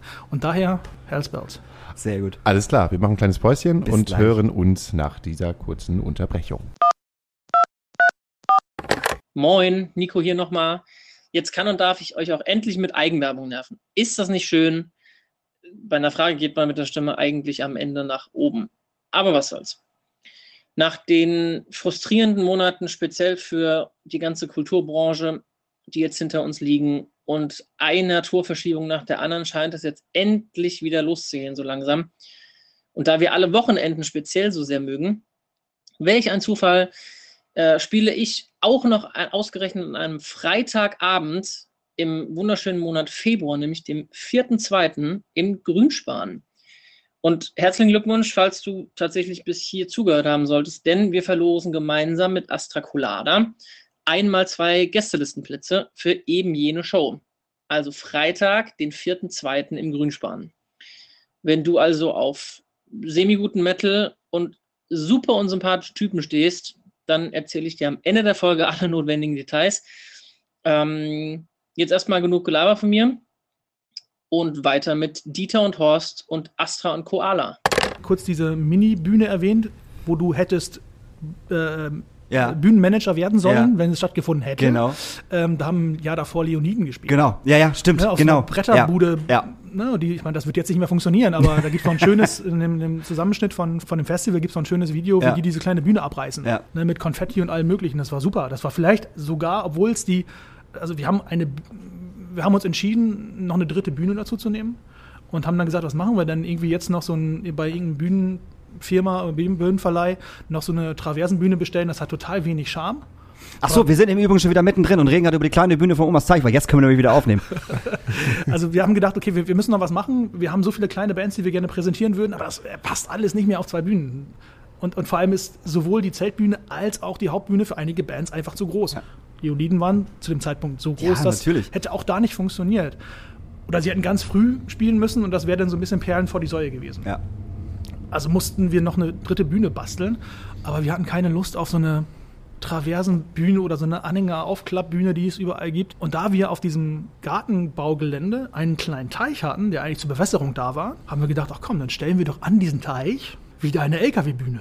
Und haben uns wieder einen Trecker-Anhänger besorgt, mit so einer Plane drauf und haben wieder so eine Bühne gebastelt. Äh, Und haben die dann Back to the Roots Stage genannt. Und da haben dann wieder diese ganz kleinen Bands ein Forum bekommen. Also ganz viele Lokalbands durften da dann spielen. Und dann zum Nachmittag wurde es dann prominenter. Ja, und das hat super funktioniert. Das war so eine ganz kleine Fläche, so ich, ich sag mal so, so ein bisschen mehr als Clubgröße. Ja. So ein bisschen abgelegen in einem kleinen Waldstück. Da musste man mit einer Brücke so rüberlaufen und dann war man dann Richtig da. romantisch. Das war fast romantisch Ja. und äh, das hat sehr gut Ja. funktioniert. Und Leoniden haben einfach wirklich damals das Ding abgerissen. Die haben es abgerissen. Also wirklich. es gibt da ein also tolles komplett. Video von, äh, wie sie es echt Ja, zerlegen. komplett. Und die waren damals einfach schon gut. Also Ja, das war, ja, ja. also ich weiß, ich habe die damals gesehen, ich habe noch gedacht so, okay, das, das, das wird das nächste dicke Ding. So, gib dem mal noch so fünf Jahre oder so, keine Ahnung, die werden riesig. So, und genauso.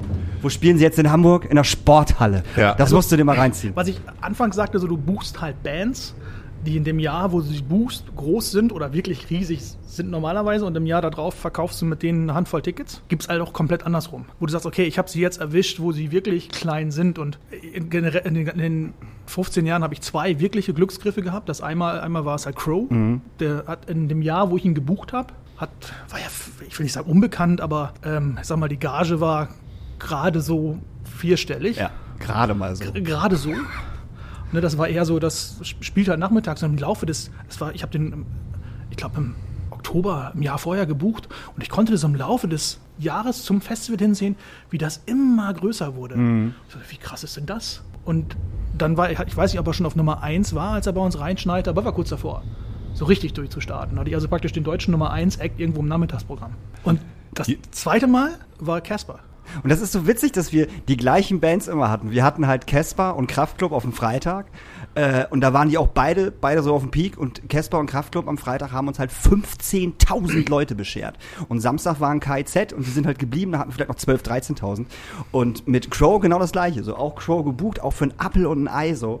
Und die haben uns halt auch 10.000 Leute auf den Platz gezogen. So einfach so. Das, das passiert gelegentlich. Ja. Also, aber das ist dann äh, nicht ja, die Ausnahme, dass Ja. man mal so ein Glück hat. Also öfter liegt man daneben. Nee. Und ich muss, ich muss auch sagen, das Jahr, wo wir wirklich Casper und Kraftklub hatten, das war das für mich krasseste Abi-Festival, weil Casper und Kraftklub ja auch dann so befreundet gewesen sind und dann haben Kraftklub noch die Bühne von Casper gestürmt mit irgendeiner Scheiße und sind ins Publikum reingesprungen.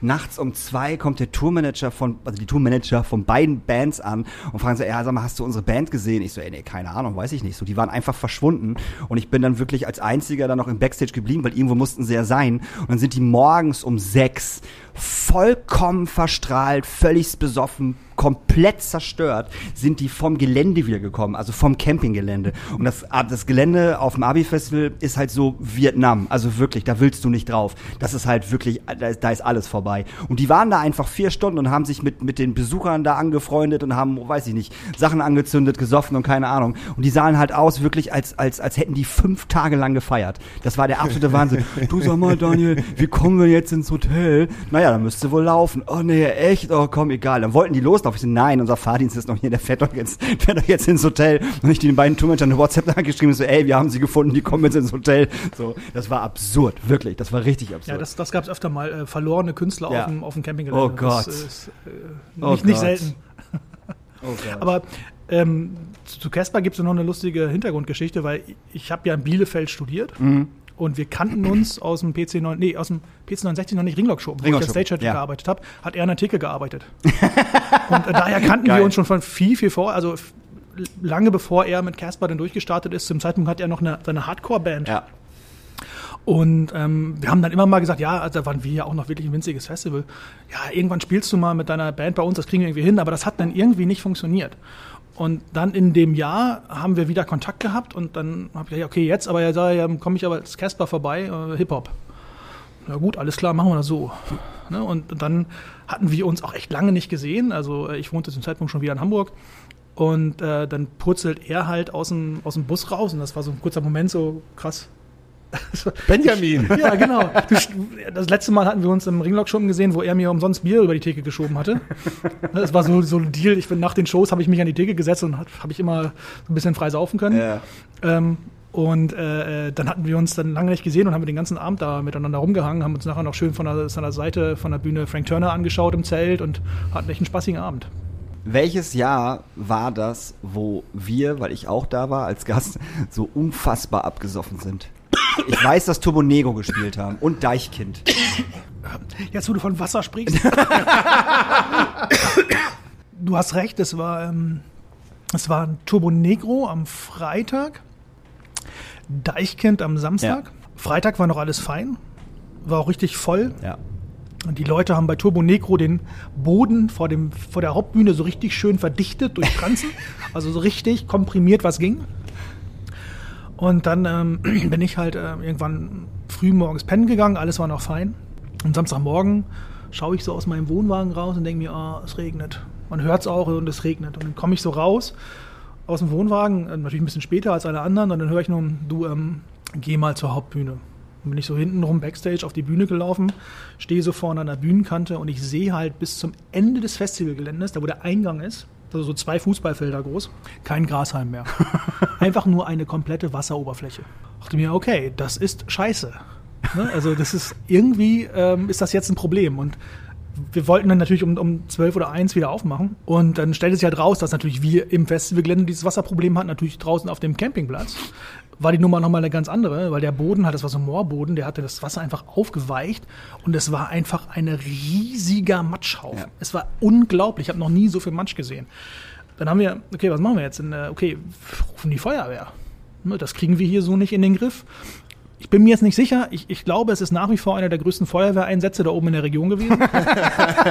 Weil die haben wirklich alle Feuerwehren aus der Ecke zusammengezogen, die sie finden konnten. Also das ist wirklich ein riesen Großeinsatz gewesen. Es war alles voller Einsatzfahrzeuge. Die sind dann auf diesen Campingplatz gegangen, haben dann so, so ölfassgroße Tonnen, äh, Löcher gebuddelt, die Feuerwehrleute, damit das Wasser da reinlaufen kann, haben die Tauchpumpen da reingeschmissen in diese Löcher und haben dann mit diesen es gibt ja diese, diese Kanonen, diese Löschkanonen, die so hinter den Feuerwehrwagen Ja. hergezogen werden können, die standen so in den Wiesen und damit haben die den Schlamm einfach weggeschossen. um das Gelände trocken zu legen, sodass die Leute wieder sich einigermaßen bewegen können. Also es war völlig verrückt. Auf dem Gelände selber waren wir verantwortlich, weil das ja kein, öffn kein Ja. öffentlicher Bereich war. Ne? Also das heißt, das war unser Problem, das Gelände. Und ja, was machen wir jetzt? Und da waren gegenüber war ein Industriegebiet und da war ein riesiges Betonwerk. Mit denen hatten wir öfter mal so ein bisschen Kontakt, weil die einige Fahrzeuge hatten, mit denen die uns gelegentlich mal geholfen haben, so während des Aufbaus in der Woche.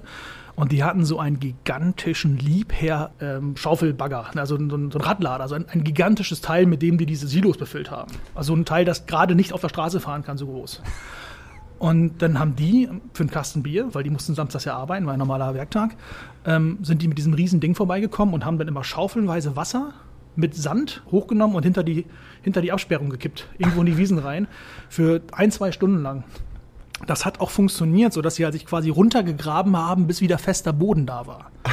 Also so viel Wasser und Schlamm haben die da rausgeholt, dass das ganze Gelände irgendwie so 15 Zentimeter tiefer war als vorher. aber wir hatten wieder festen Boden. Das war schon mal gut. Und dann stellten wir aber fest, das Problem war nun, dass ja alles 15 Zentimeter tiefer war. Das heißt, unsere, unsere äh, Barriers waren auf einmal zu hoch. Da war eine Stolperkante davor. Unsere Yellow Jackets, die vom FOH durchs, durchs Gelände liefen, waren immer noch auf der Originalhöhe. Das, die waren wie so ein, wie so ein Wall dazwischen. Das, das, wir konnten es so also nicht lassen.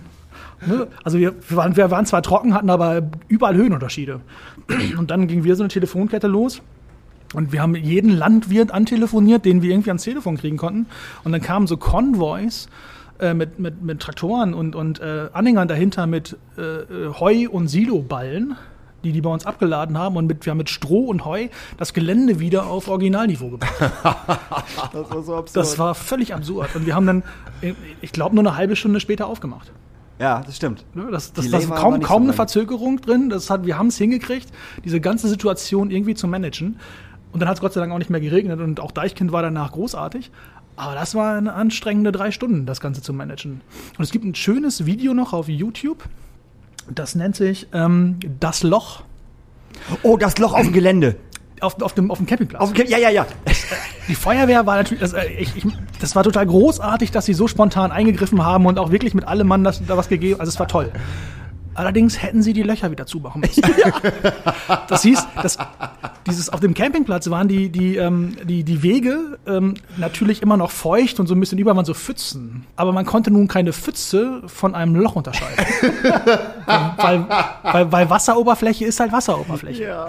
Und dann gibt es so schöne Videos, wie so Leute dann am Rand sitzen, so mit in, in Klappstühlen, so ganz unbeteiligt nach rechts und links schauen.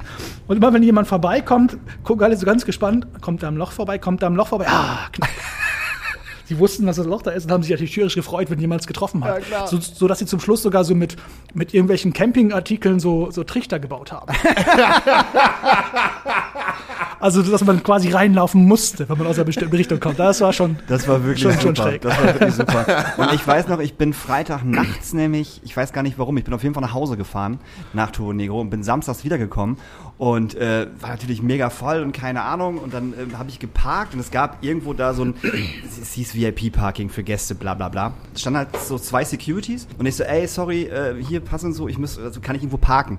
Die so, ja, ey, hier ist alles irgendwie unter Wasser und so und ah, das ist ganz schön schwierig, weil Regen. Ich so, ja, aber da vorne, wie sieht's denn da aus? Und er guckt so, nee, das ist super, da kannst du hinfahren, alles easy. So, und das war halt einfach, das war eine große Rasenfläche, mehr war das nicht. Und dann bin ich mit, ich hatte damals noch so, einen- so einen roten Polo. Wir alle hatten früher einen roten Polo. und dann bin ich da halt, halt auf diese Wiese gefahren und ich bin genau bis zur Mitte gekommen und dann ist mein Auto einfach instant so runtergesackt, komplett. Und ich habe die Tür aufgemacht, ich habe mit der Tür habe ich halt das Wasser weggeschoben und ich guck halt so raus und guck zu diesen beiden Securities und die beiden Securities gucken und gehen einfach weg. das werde ich nie vergessen. Und ich so, ihr blöden Arschlöcher. So, dann bin ich halt raus aus dem Auto und da waren aber schon ganz viele ähm, äh, Bauern mit Treckern, die die anderen Leute rausgezogen haben. Ah, ja. Und dann bin ich zu so einem Bauer und ich so, ey, äh, kannst du mich mal eben rausziehen? Und ich war so, genau. Er guckt so, wie hast denn das gemacht? und ich so, ja, die Security sagen, soll ich so dahin? Aber man weiß doch, ach komm, komm, wir fahren da jetzt eben hin. So, und dann ist er mit seinem Trecker da hingefahren und hat mal ein Auto da rausgezogen. Das war der Hammer. Ah, die Nachbarschaftshilfe auf den kleinen Ey, Dorffestivals. Das hat da hervorragend gut. funktioniert. Also. Das war das, das. Festival war immer gut eingebettet in die in, in die lokale Struktur da. Ja? Das hat immer gut funktioniert, ja. Es gab ja auch, wenn du ein bisschen weiter vom Gelände weg, weggegangen bist, gab es auch diesen, diesen, diesen, diese Frühstücksgeschichte. Ich Ja. weiß gar nicht mehr, wer das da gemacht hat. Auch irgendein Bauer war das, glaube ich. Der hat dann ein Frühstück eine dahingestellt. Bäckerei um die Ecke Oder eine so, Bäckerei ja. um die Ecke. Das war so ungefähr wie auf dem Hurricane. Wenn du auf dem Hurricane vom, vom Campinggelände runtergehst und so ein bisschen in diesen kleinen Mini-Ort rein, der da ist. Schäsel. Schäsel. Ähm, da ist auch irgendwo, hat irgendjemand auch äh, äh, fünf äh, so, so Kackcontainer hingestellt und zwei Duschen und der macht da Frühstück. Und so ungefähr war das da auch. Das ist auch beim Deichbrand. Die haben ja auch diese Nee, lange Deichbrand, das meine ich, nicht ja, ja, Hurricane. beim- Deichbrand, beim das Deichbrand haben die auch genau. diese lange Straße Genau. von diesem Green Camping Ja, genau. zu dem normalen Camping und die Nachbarn sind halt so hart dabei. Die Ja. haben im Prinzip, da kannst du überall auf Klo gehen, Ja. jeder grillt da halt irgendwie, jeder größere Hof hat dann einen Foodtruck stehen. Ich habe teilweise da schon Leute verloren für drei, vier Stunden, weil sie halt mit, mit irgendeiner Oma halt gesoffen Ja. haben und so.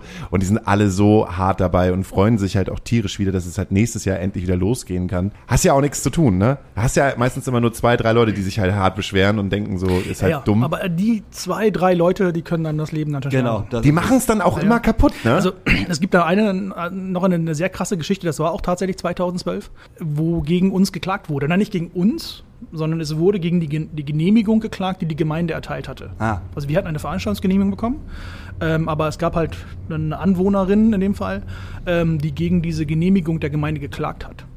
Das kann man halt machen, das ist kein Problem. Und Resultat war dann übrigens diese Messgeschichte. Aber ähm, das, die Gerichtsverhandlung wurde, wie war, am Mittwoch vorm Festival.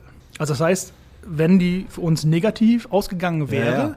das heißt, die Gemeinde hätte diese, diesen, diesen Rechtsstreit verloren, hätte ihre Genehmigung zurückziehen müssen, hätten wir unser Festival nicht machen können, mittwochs vorher. Und ich, ich kann mich noch daran erinnern, dass ähm, Das war ein Riesenauflauf. Das wurde auch nicht in Oldenburg gemacht, wo eigentlich der Gerichtssitz Mhm. gewesen wäre. Es wurde verlagert in den Gemeindesaal Große Feen. Der, der NDR war da, die haben das übertragen. Ja, das war ein Riesenthema. Das Echt? war abends auch in den Nachrichten. Ja. Krass.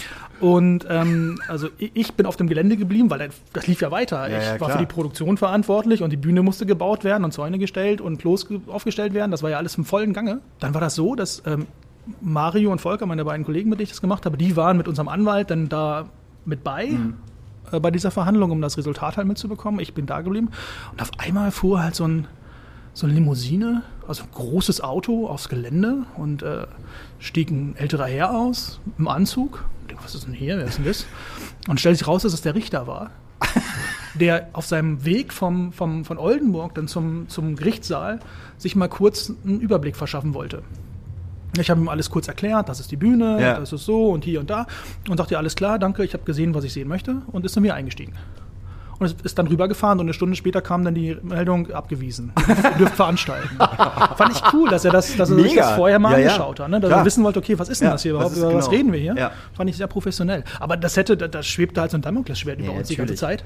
Äh, Es hätte an dem äh, Mittwoch auch dann vorbei sein können. Und Ja. das wäre für uns natürlich ein, ein Desaster gewesen, auch ein finanzielles. Ja, also, Ja, klar. Ich und ich, ey, diese Leute. Ich meine, wahrscheinlich sind die halt auch noch, sind die auch selber noch im Schützenverein und äh, haben dann halt ihre drei Tage Schützenfest, äh, am Freitag noch Zeltdisco ist und lassen sich halt richtig volllaufen. Aber wenn halt so ein Festival Und es ist, ist, es ist ja auch so, ähm, wenn du jetzt über Zeltfäden und, und, und, und sowas sprichst, was da in der Umgebung ja auch stattfindet, ähm, wenn man den Polizeibericht nach dem Festival gelesen hat, da stand nie was drin.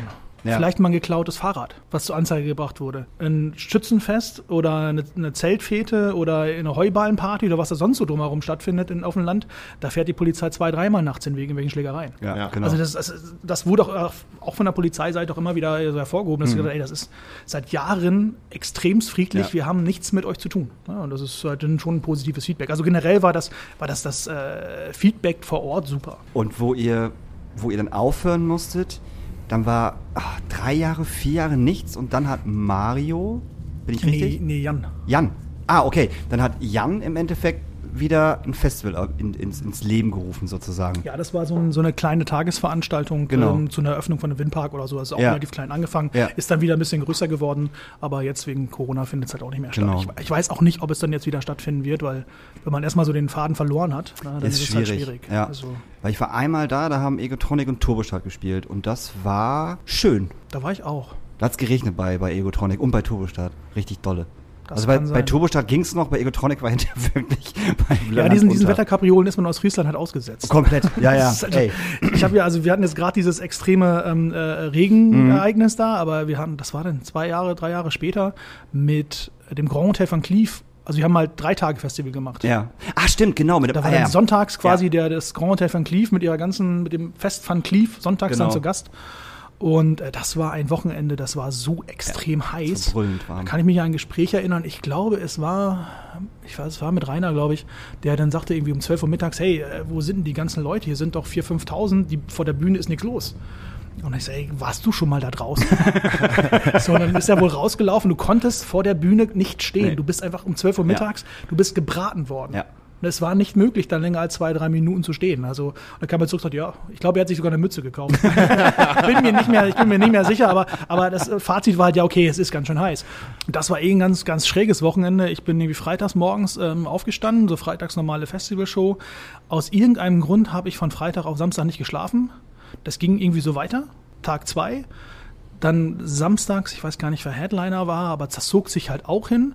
Und dann wollte ich mich morgens so um drei, vier Uhr dann mal hinlegen und dann sah ich aus der Ferne so einen Rock'n'Roll-Trucking-LKW auf uns zurollen und dachte mir, oh ja, das ist das Fest von Cleef, das ist ziemlich früh. Stagehands schliefen alle schon, Ja. so zwei konnte ich so wach machen und der Friese war noch wach. Ja.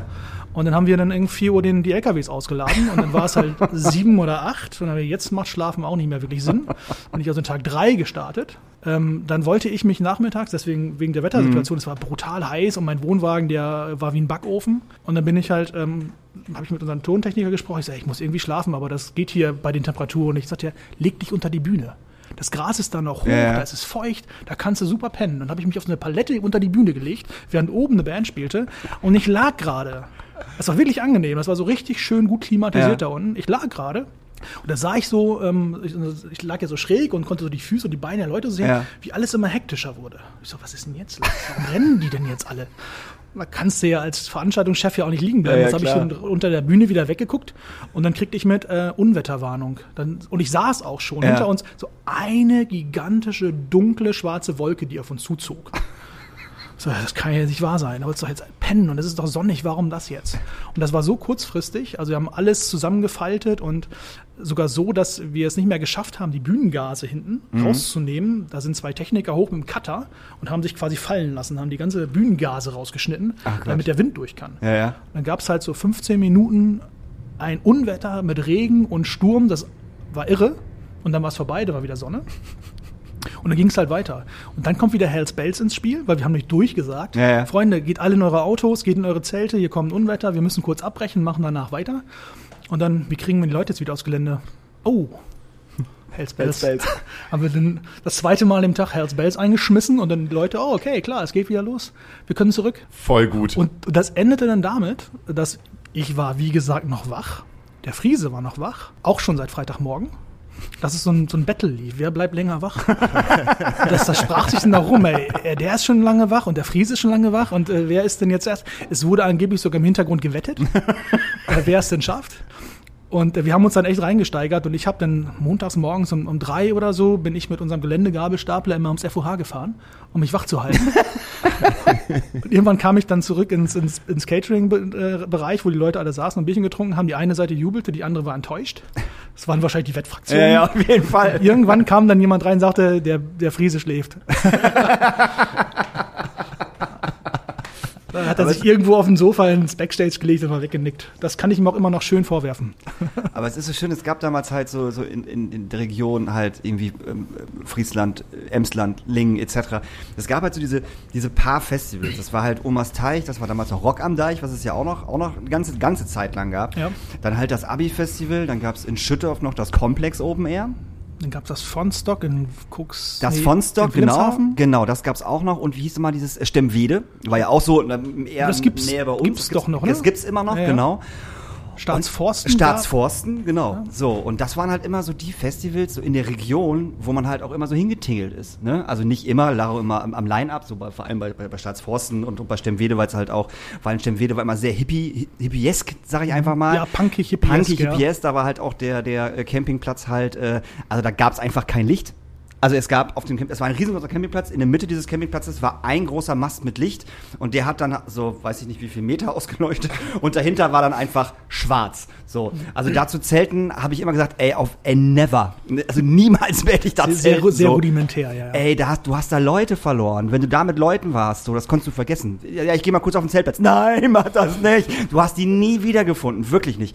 Das war also, das war wie ein schwarzes Loch. Der, also der Zeltplatz auf dem Stimmweder Open Air war ein schwarzes Loch. Wer da reingegangen ist, der, der ist dann nicht wieder rausgekommen. Bands wie äh, äh, äh, Gäste. So, ich War aber da mal mit immer schön. Ja, immer schön. Es war total geil. Ich war da mit Mikroboy zweimal, ich war mit ZSK einmal da und das war immer geil. So, das war äh, immer ein stranges Publikum, weil es halt, wie gesagt, dieses hippieske meets Punk Ding war. Sehr viel äh, Barfuß, sehr viel Dreadlocks, sehr viel Patchouli so. Aber es war trotzdem cool. Und du wolltest einen Satz irgendwie anfangen mit in Ostfriesland waren die Festivals alle besser. Oder was wolltest du sagen? Nee, ich wollte nur sagen, dass es halt so viele Festivals gab, überhaupt in der Region, im Umkreis von 150 Kilometern. Man hat sich ja auch 200. ausgetauscht, ne? Genau, Also, ja, ja. ähm, also auch ein bisschen über die Grenzen hinaus, so mit so Rocken am Brocken mit Markus zum Beispiel oder auch ganz im Süden. Ich weiß nicht, ob du Tim vom Minirock noch kennst. Den habe ich vor kurzem hier in Hamburg getroffen, der war zu Besuch. Ähm, also äh, da gab es auch immer Austausch unter den kleinen Festivals. Ja. Ne? Also in, auch im, im Booking, so mit wem redest du gerade und, und was ist gerade aktuell und, und das gab es halt schon. Also das war immer eine schöne, schöne Zeit, eine schöne Community. Ja, das war immer wirklich schön. So. Auch das Rock am Deich in Leer fand ich halt immer toll. Das hat immer Bock gemacht, da zu sein. Das war auch immer sehr schön. Das war. Vor allem war das sehr schön, da gibt es diese lustige Geschichte. Kennst du noch Vollen? Vollen, ja. Ja. Äh, die haben da gespielt und ach, ich weiß nicht, ob es die Donuts waren oder ob es Pyogenesis war, die danach gespielt haben. Ich bin mir nicht mehr sicher, wer es wer es- wer es von den beiden war. Auf jeden Fall haben Vollen sich äh, im Backstage benommen, wie, wie sie sich halt überall benehmen, arschig. Und ähm, irgendwann ist der Sänger Brass, heißt er so? Brass? Brass. Brass ist, während entweder Pyle gespielt hat oder die Donuts gespielt haben, auf die Bühne und wollte halt einen Song mitsingen. Nee, es waren die Donuts, es war We- We- We're Not Gonna, gonna Take It. Das waren auf jeden Fall die Donuts. So. Und er ist dann an das, an das Zweitmikro gegangen und wollte halt mitsingen und der Mischer hat einfach das Mikrofon ausgemacht, was ich total geil fand. Und er konnte halt einfach nicht singen. Und wir standen da einfach alle neben, haben uns halt kaputt gelacht. Und er hat es irgendwann gemerkt, ist halt richtig sauer geworden und ist halt erbost von der Bühne gegangen, so an uns vorbei. Was fällt dir ein, mir einfach das Mikrofon hier auszustellen? Das war großartig. Das war super. Haben nie, Keiner nie bei mochte uns gespielt. Nee, haben sie wirklich nicht, ne? Bei uns einmal, da habe ich, habe ich da schon das Booking gemacht? Nee, habe ich nicht. Die haben einmal auf jeden Fall auch bei uns gespielt. War einfach ich. nicht mein Ding. Nee. Ja, hat ja auch seine Gründe, warum das jetzt nicht mehr so läuft. Die gibt's doch noch. Ja, die gibt's ja schon noch, Ja? aber ich, ich Die glaube, dann zweimal im Grünspan oder so. genau. Und den Rest der Zeit verkauft Brass halt äh, Sachen auf dem Dom. Sachen auf dem Dom. Der verkauft halt Sachen auf dem Dom. Ja. So mal ein liebes Herz und mal äh, so ein liebes Apfel. Und im Hintergrund läuft immer Bahama Mama. Und im Hintergrund läuft immer noch voll- Bahama voll- Mama. Apropos Windpark, ähm, du bist ja, du hast dich ja aus der Festivalbranche verabschiedet. Einfach. Also, Äh, von, heut, von heute auf morgen, also von Dienstag auf Mittwoch quasi. Ja. du bist also einfach so, also du hast Tschüss gesagt, ne? Ja. Ähm, du arbeitest jetzt aber, äh, also das finde ich halt auch sehr interessant, äh, in eine ganz andere Richtung, aber auch sehr nachhaltig. Ich habe das ja, wie gesagt, das Festival-Ding nie hauptberuflich gemacht. Das war ja immer äh, sehr arbeitsintensives Hobby. Ähm, und ich habe im Maschinenbaustudium, das ja immer mit parallel lief, mäßig erfolgreich, aber es lief immerhin mit. Ähm, den Weg bin ich einfach weitergegangen, bin in Hamburg gelandet bei, bei einer Firma, die ähm, Projekte, also Anlagen entwickelt. Da bin ich in der Entwicklung gelandet, habe dann irgendwann Projektmanagement gemacht und das mache ich eigentlich äh, nach wie vor. Also das habe ich auch während der letzten fünf, sechs Festivaljahre auch gemacht. Und das war, gab dann durchaus äh, skurrile äh, Situationen. Das war ein ganz normaler 40-Stunden-Job und eher mehr. Äh, ich war relativ viel im Ausland zu der Zeit, also bin sehr viel gereist für diese Firma. Und da gab es halt Situationen wie zum Beispiel, da kann ich mich noch erinnern, äh, die Zusage fürs Festival, dann fettes Brot. Äh, da saß ich in, in Griechenland, in Kalamata und habe gegessen, weil ich gerade aus der Fabrik kam. Ja, also das, das war so ein abends um, um 18 Uhr klingelt das Telefon, da war Birger war da, glaube ich, dann Ja. so, ja, okay, können wir jetzt machen. Und ich hatte gerade ein Bier und saß dann da irgendwo in, in Südgriechenland und war beruflich unterwegs. Oder ich glaube, es war die Zusage von den Thermals oder Nadasurf, eins von beiden. Da war ich in den USA, in, äh, in der Nähe von Atlanta, in Chattanooga, in einer ganz anderen Zeitzone. ne, also das, das habe ich dann mal so nebenbei noch mitgemanagt. Aber ähm, ich bin in einem Projektmanagement gelandet und das ist, war ja zu dem Zeitpunkt auch gar nicht so weit weg von, von, von Festival. Es war letztendlich auch eine Art Projektmanagement. Aber das mache ich nach wie vor jetzt und seit zehn Jahren deutlich intensiver. Äh, bist du äh, nicht für äh, Windräder zuständig? Genau, ja. Genau, ich, ich baue aktuell Windparks eigentlich auf der ganzen Welt. Also ich bin komplett verantwortlich dafür, diese äh, großen Windparks zu bauen. Ich mein letzter großer Windpark, äh, den ich jetzt äh, zu Ende gebaut habe, jetzt unter diesen etwas schwierigen Bedingungen, äh, war in, in Mexiko, in Yucatan. Ein relativ großer Park. Parallel mit einem in, äh, in Argentinien, äh, südlich von Buenos Aires, in ähm, Ach, ich komme gerade nicht auf den Namen. Also so zwei, Stu- zwei Flugstunden südlich von Buenos Aires. Ich habe auch ganz viel in, in, äh, in Asien gemacht, in Vietnam, Taiwan. Ich war lange in Japan, habe da Projekte gemacht, Australien, Neuseeland. Also ich bin schon sehr, sehr viel unterwegs gewesen in den letzten Jahren. Aktuell nicht so viel, aber äh, doch in schon vielen. Dann auch in, in Ländern wie, wie Iran oder Kasachstan oder ähm, andere exotische Plätze wie Georgien. Super toll, kann ich jedem empfehlen, da mal hinzufahren. Um dort Windparks aufzubauen. Ja, oder auch um, um Gespräche zu führen. Okay. Also ich natürlich am Ende des Tages ist es immer schön, wenn man auch einen, Park bauen kann, aber ähm, es sind natürlich im Vorfeld ganz viele Gespräche äh, nötig, um auch zu sondieren, geht das überhaupt? Also kann man hier überhaupt, ist das Potenzial da, ist die Infrastruktur da, sind die finanziellen Mittel da, das zu machen? Ähm, das ist dann, das gehört dann auch mit zu meinem Bereich. Das Ja. mir anzuschauen, zu gucken, geht das überhaupt? Klingt halt wie ein Festival Das ist veranstalten. ein bisschen, ne? Das ist halt bloß halt im Kleinen und nicht halt bei Oma. Man muss halt stressresistent sein und das hat man auf dem Festival auch. Das ist, äh, Ja. Es ist, äh, aber es ist ein äh, durchaus äh, extrem interessanter Job und ja, auch definitiv nachhaltig. Wobei ähm, ich muss mich immer so ein bisschen für meinen äh, ökologischen Fußabdruck so ein bisschen rechtfertigen, weil ich ihm so viel fliege. Ähm, also ich bin letztes, nee, das war 2019, war ich, glaube ich, sechsmal in Mexiko alleine. Das ist dann schon viel Fliegerei Ja, ja. oder dann noch runter nach, nach, äh, nach äh, Argentinien runter und dann bist du mal für ein, für ein paar Tage in China, weil mein Arbeitgeber sitzt in China, in Shanghai. Ähm, also da ist man dann halt extrem viel unterwegs. Ja, aber eigentlich für eine gute Sache. Das ist ja nicht, dass du ja da neue Ölpipeline baust, sondern eigentlich. Nee, nee, und das ist auch ähm, auch etwas anders, als wir das hier sehen. Also hier, ähm, wenn man hier über, über Windkraft oder erneuerbare Energien nachdenkt, denkt man immer erst an, an, an Subvention, Subventionen mhm. und, und Förderungen. Das ist das, was man damit verbindet in dem Ganzen. In diesen Schwellen- und Entwicklungsländern, also zum Beispiel in, in Mexiko, da ist dieser Gedanke erneuerbare Energien erstmal der zweite dahinter. Der erste ist Energieversorgung. Also der, die Energiever die, der Energiebedarf in den Schwellenländern steigt halt. Die Leute haben ein Handy, das geladen werden möchte. Ähm, der Lebensstandard steigt. Ne? Also die haben jetzt kochen nicht mehr beim Feuer, sondern haben eine Herdplatte. Ähm, da läuft auch ein Fernseher der neueste. Äh, all diese Dinge verbrauchen Energie und die muss irgendwo herkommen. Und in unseren westlichen Industrienationen haben wir in den letzten 50 Jahren diese Netze aufgebaut. Ganz langsam wurden Strecken von Nord nach Süd gebaut. Wir kennen alle diese, diese ähm, Überlandleitungen, das existiert alles. In diesen Entwicklungsländern, die diese, ähm, diese Entwicklung sehr schnell jetzt machen, existiert das noch nicht. Und das kann man nicht einfach nachbauen. Man kann nicht einfach irgendwie im Westen von Mexiko ein gigantisches Kraftwerk bauen und versuchen von dort aus die Energie ins Land zu verteilen. Und da kommen dann erneuerbare Energien wie Wind und Solar ins Spiel, die man sehr dezentral mit überschaubarem Aufwand bauen kann. Also so ein Windpark mit 100 Megawatt ist relativ einfach umzusetzen. Wenn man das vergleicht mit einem Kohlekraftwerk oder einem Atomkraftwerk, wo man alleine zehn Jahre planen muss, um das Ding ans Laufen zu bekommen. Und äh, in, in so, so, Schwellenländern, auch Argentinien unten im Süden, ähm, ist das extrem wichtig, weil das auch das Netz stützt. Also diese dezentralen ähm, Kraftwerkseinheiten, ob es nun Solar oder ob es nun Wind ist, sorgen dafür, dass das Netz in der Region auch stabil bleibt. Also dass auch Strom aus anderen Richtungen kommt. Und ähm, ich habe ähm, die ersten Projekte überhaupt in, äh, auch in, äh, in, Vietnam mitbetreut. Das war der erste Schritt damit rein, weil die in der, an der Schwelle waren als, als neue Werkbank Asiens, weil die, Leute, die, die billigen Produkte kommen jetzt ja nicht mehr aus China, das ist ja alles Bangladesch und Vietnam und Kambodscha. Der Energiebedarf steigt halt enorm.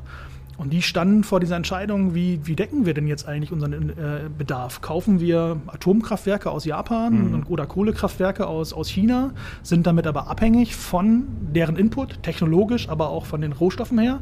Also wenn ich ein Atomkraftwerk betreibe, muss ich auch an das Brennmaterial kommen. Wenn ich ein Kohlekraftwerk betreibe und ich selber keine Vorkommen habe, mache ich mich wieder abhängig von irgendjemandem, möchte man das. Und äh, in Vietnam zum Beispiel gab es eine Entscheidung, nee, wir wollen den größten Teil unserer Energie regenerativ erzeugen. Wir haben die Küstenlänge, wir können das machen und da entstehen gerade Riesenprojekte, um eben den Strombedarf für Vietnam zu decken. Ich sag mal voll gut. Super. Und ich, ich höre aber auf der anderen Seite halt immer den, den kleinen Nachbarn in meinem Ohr. Ich komme auch vom Dorf und da ist halt auch Windkraft immer so eine, so eine Sache, wo halt jemand sagt, ja, das ist jetzt 250 Meter von mir entfernt. Ich höre das. Und du denkst halt so, ich höre nichts. Wo da leise und dieses und da ist wieder der Nachbar, der hat sich auch genauso über Festivals beschwert, mhm. wie, wie, wie über erneuerbare Energien. Ja, finde ich gut, aber nicht bitte hier. nicht hier. bitte, bitte nicht hier, ja. Also, solange man auf dem Lebensstandard bleiben möchte, den wir haben, und solange wir so Energie konsumieren, wie wir das gerade machen, müssen wir die Energie halt irgendwie produzieren. Und ja. äh, das ist dann eine Mischung aus verschiedenen Energieformen, aktuell zumindest. Und wir können dann nicht sagen, naja, ich finde Windkraft schon ganz nett, aber dann lieber beim Nachbarn. Ne? Also es ist halt, das funktioniert nicht. Also das, das, da muss man dann eben halt auch den Kompromiss schließen und sagen, naja, der Blick war schöner ohne Anlage. Jetzt steht da eine, aber ich überlebe trotzdem. Also ich hätte noch eine letzte Frage zu, zum Energiethema, gerade weil wir jetzt jemanden aus der Branche da haben. Wie siehst du denn die Zukunft? Eher mit einem äh, hoffnungsvollen Auge oder eher mit so einem äh, gerade wenn es halt um den Energie Energieverbrauch geht, auch wenn du halt sagst, ne, Energieverbrauch in Deutschland. Und das ist ja auch so ein Klimawandel, der halt auch einfach das Thema jetzt gerade ist. Ich, ich glaube, der Energieverbrauch, jetzt unabhängig davon, was man als Energie betrachtet, äh, wird nicht, bei uns nicht drastisch steigen. Also wir sind auf einem Level, ähm, auf, dem, auf dem wir uns einfach bewegen werden, auch auf Dauer. Ne, mhm. Es wird eher so sein, dass Geräte etwas, etwas äh, verbrauchsärmer werden. Man achtet mhm. jetzt ja darauf, was man sich so kauft. Viele ältere äh, Geräte werden aussondiert. Natürlich, wenn wir jetzt sagen, wir wollen mehr E-Mobilität, äh, dann steigt der Stromverbrauch, aber der Gesamtenergieverbrauch nicht, weil dann halt Benzin wegfällt. Ja. Also das heißt, das Level wird bleiben. Allerdings ist das im Rest der Welt ein bisschen anders. Also wenn man rüber schaut nach Asien, und ich bin ja sehr, sehr viel dort gewesen, ähm, was ich gerade schon sagte mit dem Vergleich Mexiko, das, der Lebensstandard ist noch ein anderer. Und Dinge, die für uns halt völlig selbstverständlich sind und Energie verbrauchen, halten da gerade so Einzug in den Alltag und ich kann denen das ja auch nicht verwehren. Ich kann ja nicht sagen, also so einen großen Kühlschrank mit Gefrierfach, ist das wirklich nötig? und ich habe hier einen stehen, also das kann ich nicht machen. Ich, ich kann, kann, kann äh, anderen Regionen nicht vorschreiben, äh, was, was wir hier haben. Deswegen ist es auch so, wenn immer darüber geredet wird, ähm, was man jetzt im Wahlkampf ja auch viel gehört hat, ja, aber müssen wir denn immer vorangehen und müssen wir denn, ja, müssen wir. Ja. Weil wenn wir es nicht machen, wie kann ich denn jemandem verbieten, der von einem ganz anderen Lebenslevel kommt, zumindest gr grundsätzlich das zu haben, was ich auch habe. Ja. Also wenn ich mir einen Flachbildschirm in meine Wohnung hänge, was, wie, was steht es denn mir zu, jemand im Kinshasa oder in, in, in, in Bangkok zu sagen, na, ist das nötig? Ganz ehrlich, und brauchst du wirklich ein Handy und einen Laptop? Geht auch nicht eins? Mhm. Also das heißt, der Gesamtenergieverbrauch wird eher steigen und nicht umsonst bauen die Chinesen noch, noch zehn Kohlekraftwerke obendrauf, obwohl sie eigentlich auch grün werden wollen. Ganz positiv sehe ich es nicht, aber ich sehe zumindest, dass, es, dass alle sich Gedanken darüber machen. Vietnam ist halt das Beispiel, aber durchaus auch die Chinesen, die äh, viel, viel mehr Windkraft pro Jahr installieren, als wir Europäer das tun. Mhm. Aber, aber, sie gezwungen sind, es auszugleichen. Genau, der, ja, der, der Energiebedarf steigt halt generell. Ja. Und sie, sie arbeiten mit beidem. Also die, das, was ich meinte, es ist nicht immer der ökologische Gedanke, der dahinter steht, es ist einfach auch ein ökonomischer Gedanke wir brauchen Energie und ja. die muss irgendwo herkommen und dann nehmen wir halt Solar und wir nehmen ein bisschen Wind und wir nehmen auch noch Kohle und unsere Atomkraftwerke lassen wir auch noch weiterlaufen, um eben diesen Gesamtbedarf zu denken. Also ich glaube nicht, dass die Antwort dich befriedigt. ich glaube, auf diese Antwort gibt es, nee, auf diese Frage gibt es keine Antwort. Wenn, wenn, wenn sie so einfach wäre, dann, äh, dann, dann hätte sie, wäre jemand. Vielleicht würde sie dann auch Friedrich Merz wissen. Ja. Ich weiß es nicht. Ich glaube, ohne ihn jetzt persönlich zu kennen, er ist der Letzte, der darauf eine Antwort geben könnte. Aber das ist nur rein meine persönliche Ansicht. Ja. Also, äh, ja. Würdest du, wenn dir jetzt deine alte Crew sagen würde, ey Holger, komm, hau rein, wir machen nochmal Omas Teich, würdest du es machen? Nein. ich, ich würde Ihnen viel Glück wünschen. Ich würde Ihnen sagen, ruft mich an, wenn es soweit ist und stellt ja. ein Bier kalt, ich komme ja. rum.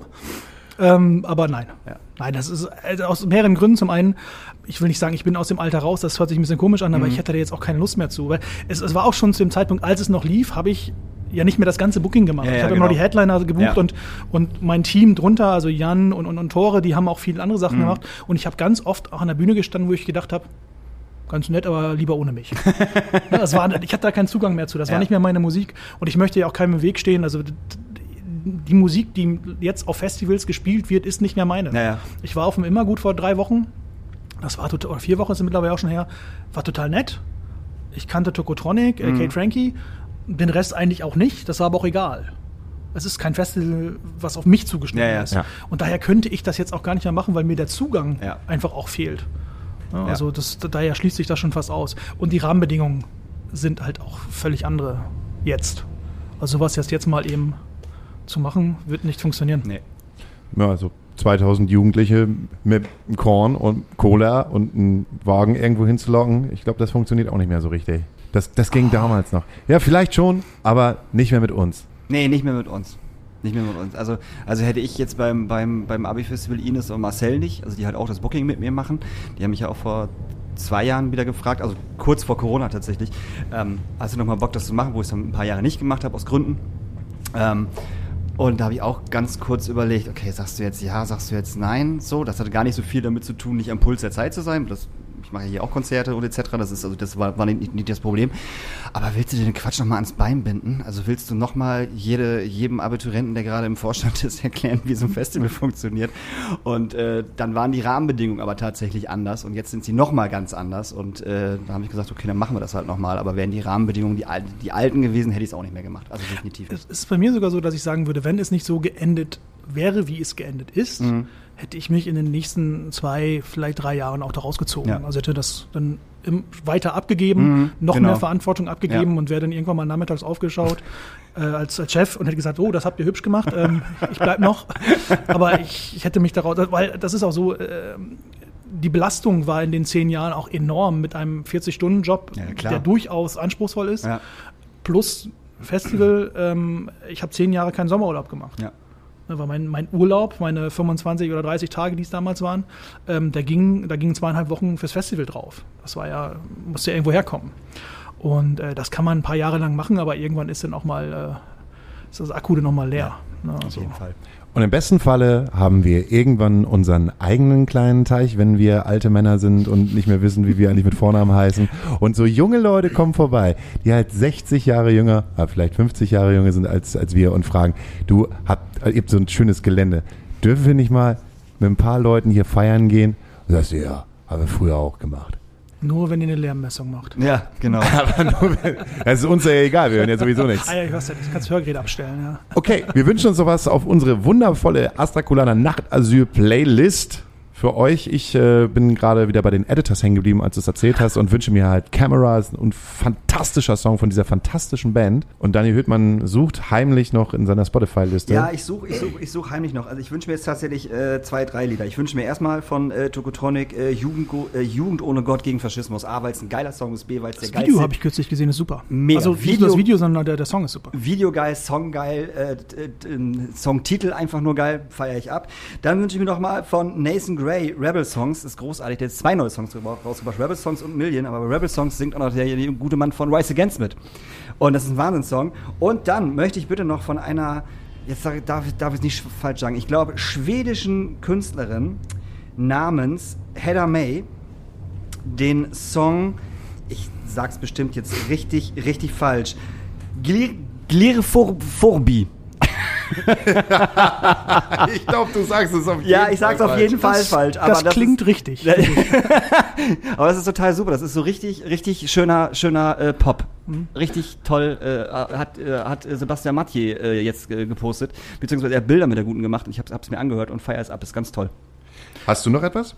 Doch, ja, ähm, Sam Fender. Ja. Und zwar ähm, Hypersonic Missiles. Und ich glaube, da kommt auch demnächst ein neues Album, auf das ich mich sehr freue. Ist ein total toller Typ, finde ich. Bin ich gespannt auf das Album auf jeden Fall. Definitiv. Oh, und ich habe noch eine Band. Endlich hier mal wieder mal mit Saxophon. Ja. Endlich. Die, die, die, die, die, die, die. Ähm, ich habe noch gerade noch einen Tipp und zwar noch eine ganz, ganz klitzekleine Band haben gerade ihren ersten Song rausgebracht. Die heißen Sia Lia und der Song heißt Ecstasy äh, für alle Freunde von Florence and the Machine oder Perfect Circle. Und so, wer heute Abend, äh, es ist ja Donnerstag, also der kleine Freitag sozusagen, wer heute Abend Bock hat auf äh, wirklich drei sehr, sehr gute Bands, der kommt doch bitte in die Astra-Stube. Ähm, es spielt äh, Colorwave, es spielen Bonnie Divesuit und Get Jealous. Das wird sehr, sehr gut. Der Vorverkauf ist schon äh, über 60, das ist Wahnsinn. Also äh, wenn ihr noch Tickets haben wollt, kommt heute Abend rum. Das wird voll schön. Tickets an der Abendkasse 2G. Tickets an der Abendkasse 2G. Ich bleibe einfach hier. Wir bedanken uns ganz, ganz herzlich. Ich finde es übrigens prima, dass in der ganzen, wie lange reden wir jetzt, eine Stunde? Ja. Ja, also ungefähr. Nur einmal das Wort Corona gefallen ist. Nicht wahr? Ja. Das versuchen wir ganz, ganz, ganz, ganz dringend hier Genau. rauszuhalten. Das äh, finde ich total großartig. Ja, wir Weil- zeitlang übertrieben, glaube ich, aber das war auch einfach, weil das gerade so, so überpräsent war, dieses Ding, dass wir es halt auch wirklich sehr hart im, im, im- Podcast gemacht haben. Aber irgendwann hatten wir beide keinen Bock mehr. Und, Ne? und ich dachte fast, wir schaffen es ganz ohne, aber da hast du das nochmal eingeschmissen vor, vor zehn Minuten. Ja, so ist er. so ist er. Der Daniel. Genau. Und äh, weil wir das nicht eingeschmissen haben, äh, möchte ich noch einmal einen kurzen, ich muss noch mal kurz einmal haten. Ja. Weil folgende Situation. Tool spielen am 22.04.2022, glaube ich, ja. im der fucking Barclaycard Arena. Und ich möchte, ja, und ich möchte, ich wollte mir zwei Tickets holen und ich stand da um 10 Uhr morgens, stand ich wach Vor der Parkcard Arena. voller, ja, von der Barclaycard Arena und er wollte mir diese Tickets holen und weißt du, wie viel du bezahlst ohne Versendungskosten, weil Versendungskosten steht auch nur, ja, ja könnten zwischen 94 und 34 Euro sein. Versendungskosten für zwei Tickets 540 Euro. 540 Euro für zwei Tickets für Tool. Und es ist alles bestuhlt. Und es ist bestuhlt. Komplett. Sind die nicht mehr ganz dicht oder was? Alter, es ist Tool, was erwartest du? Also immer, äh, sorry. Nee. Nein, Hase, sorry, dass ich das, dass, dass ich dieses Fass jetzt aufmachen muss. Aber es sind fucking scheiß Tool. Die kommen für vier Termine, glaube ich, nach Deutschland, drei Termine nach Deutschland. Ist so vollkommen klar, dass so ein scheiß Ticket 200 Euro kostet. Ja, aber da stirbt ja noch keiner von, denke ich mal, vom Alter her. Das sind ja nicht die Rolling Stones. Es ist halt immer noch geil, es ist halt Tool, aber 540 Euro für zwei Tickets. Ich würde es aus zwei Gründen nicht kaufen. Zum einen, weil es mir zu teuer ist und zum anderen, ich hätte Angst, dass es schlecht wird. Ich habe habe ein, eine, eine äh, Tool-Show gesehen, das war Mitte der 90er auf dem Pink Pop im Zelt. Und das war unglaublich. Und das kann nicht besser werden. Und das möchte ich mir einfach erhalten. Ja, kann ich verstehen. Ich, ich habe Angst davor, dass ein neues, eine neue Tool-Show schlechter wird als das, was ich gesehen habe. Deswegen bin ich raus. Also wir gucken uns Fre also am Freitag auf jeden Fall 100 Kilohertz im Knust an. Das wird nämlich richtig gut. Schön Dreiakkorde Punkrock äh, mit ein bisschen mit, mit, mit ein bisschen Blasmusik und äh, schön linke Texte. Das wird schön. Heidi ho, wir sehen uns nächste Woche. Tschüss. Hören. Ciao. Ciao. Here I am once again. Herrlicher Ohrwurm, oder? Bedankt euch gerne später bei mir. Apropos Ohrwurm, da ich Werbung in eigener Sache so gut beherrsche, die ja eben vielleicht schon festgestellt, möchte ich euch gerne auf meine neue Band aufmerksam machen. Ja, ihr habt richtig gehört. Neue Band. Habe ich offiziell noch nirgendwo erwähnt, tatsächlich. Ist quasi also sowas wie eine Premiere gerade. Ja, okay, vielleicht kann ich das mit dem Werbung machen auch noch nicht so gut, denn es gibt sowohl theoretisch als auch praktisch aktuell noch nichts von uns zu hören. Gut, dass ich jetzt schon Werbung mache, aber ich dachte mir trotzdem, ich mache all die netten HörerInnen schon mal etwas neugierig. Stilistisch wird das Ganze in Richtung Normandy, Dance Gavin Dance und Northlane gehen. Gelauncht wird alles Anfang kommenden Jahres. Und ja, wer den Bandnamen vorher errät und, weiß ich nicht, mir eine Nachricht bei Instagram schickt, bekommt ein goldenes Konzertticket. Ich bin gespannt. Aber ebenfalls apropos Instagram, ihr wartet selbstverständlich bestimmt bereits alle mega gespannt auf die Infos bezüglich der einmal zwei Gästenlistenplätze für die NSOK Show im Grünspan am Freitag, den 4. Februar 2022. Folgendes müsstet ihr dafür tun, sofern ihr denn Interesse hättet. Erstens, folgt den Instagram-Profilen von Astra Colada, meiner Band NSOK und mir. Und zweitens, taggt eure Wunschbegleitperson unter dem Feed-Post auf der Astra Colada Instagram-Seite. That's it, würde ich behaupten. Viel habe ich jetzt nicht mehr in meinem kleinen Erbsenhirn, was zwangsläufig in die weite Welt posaunt werden müsste. Bleibt gesund, seid lieb zueinander und see you soon, Hamburg.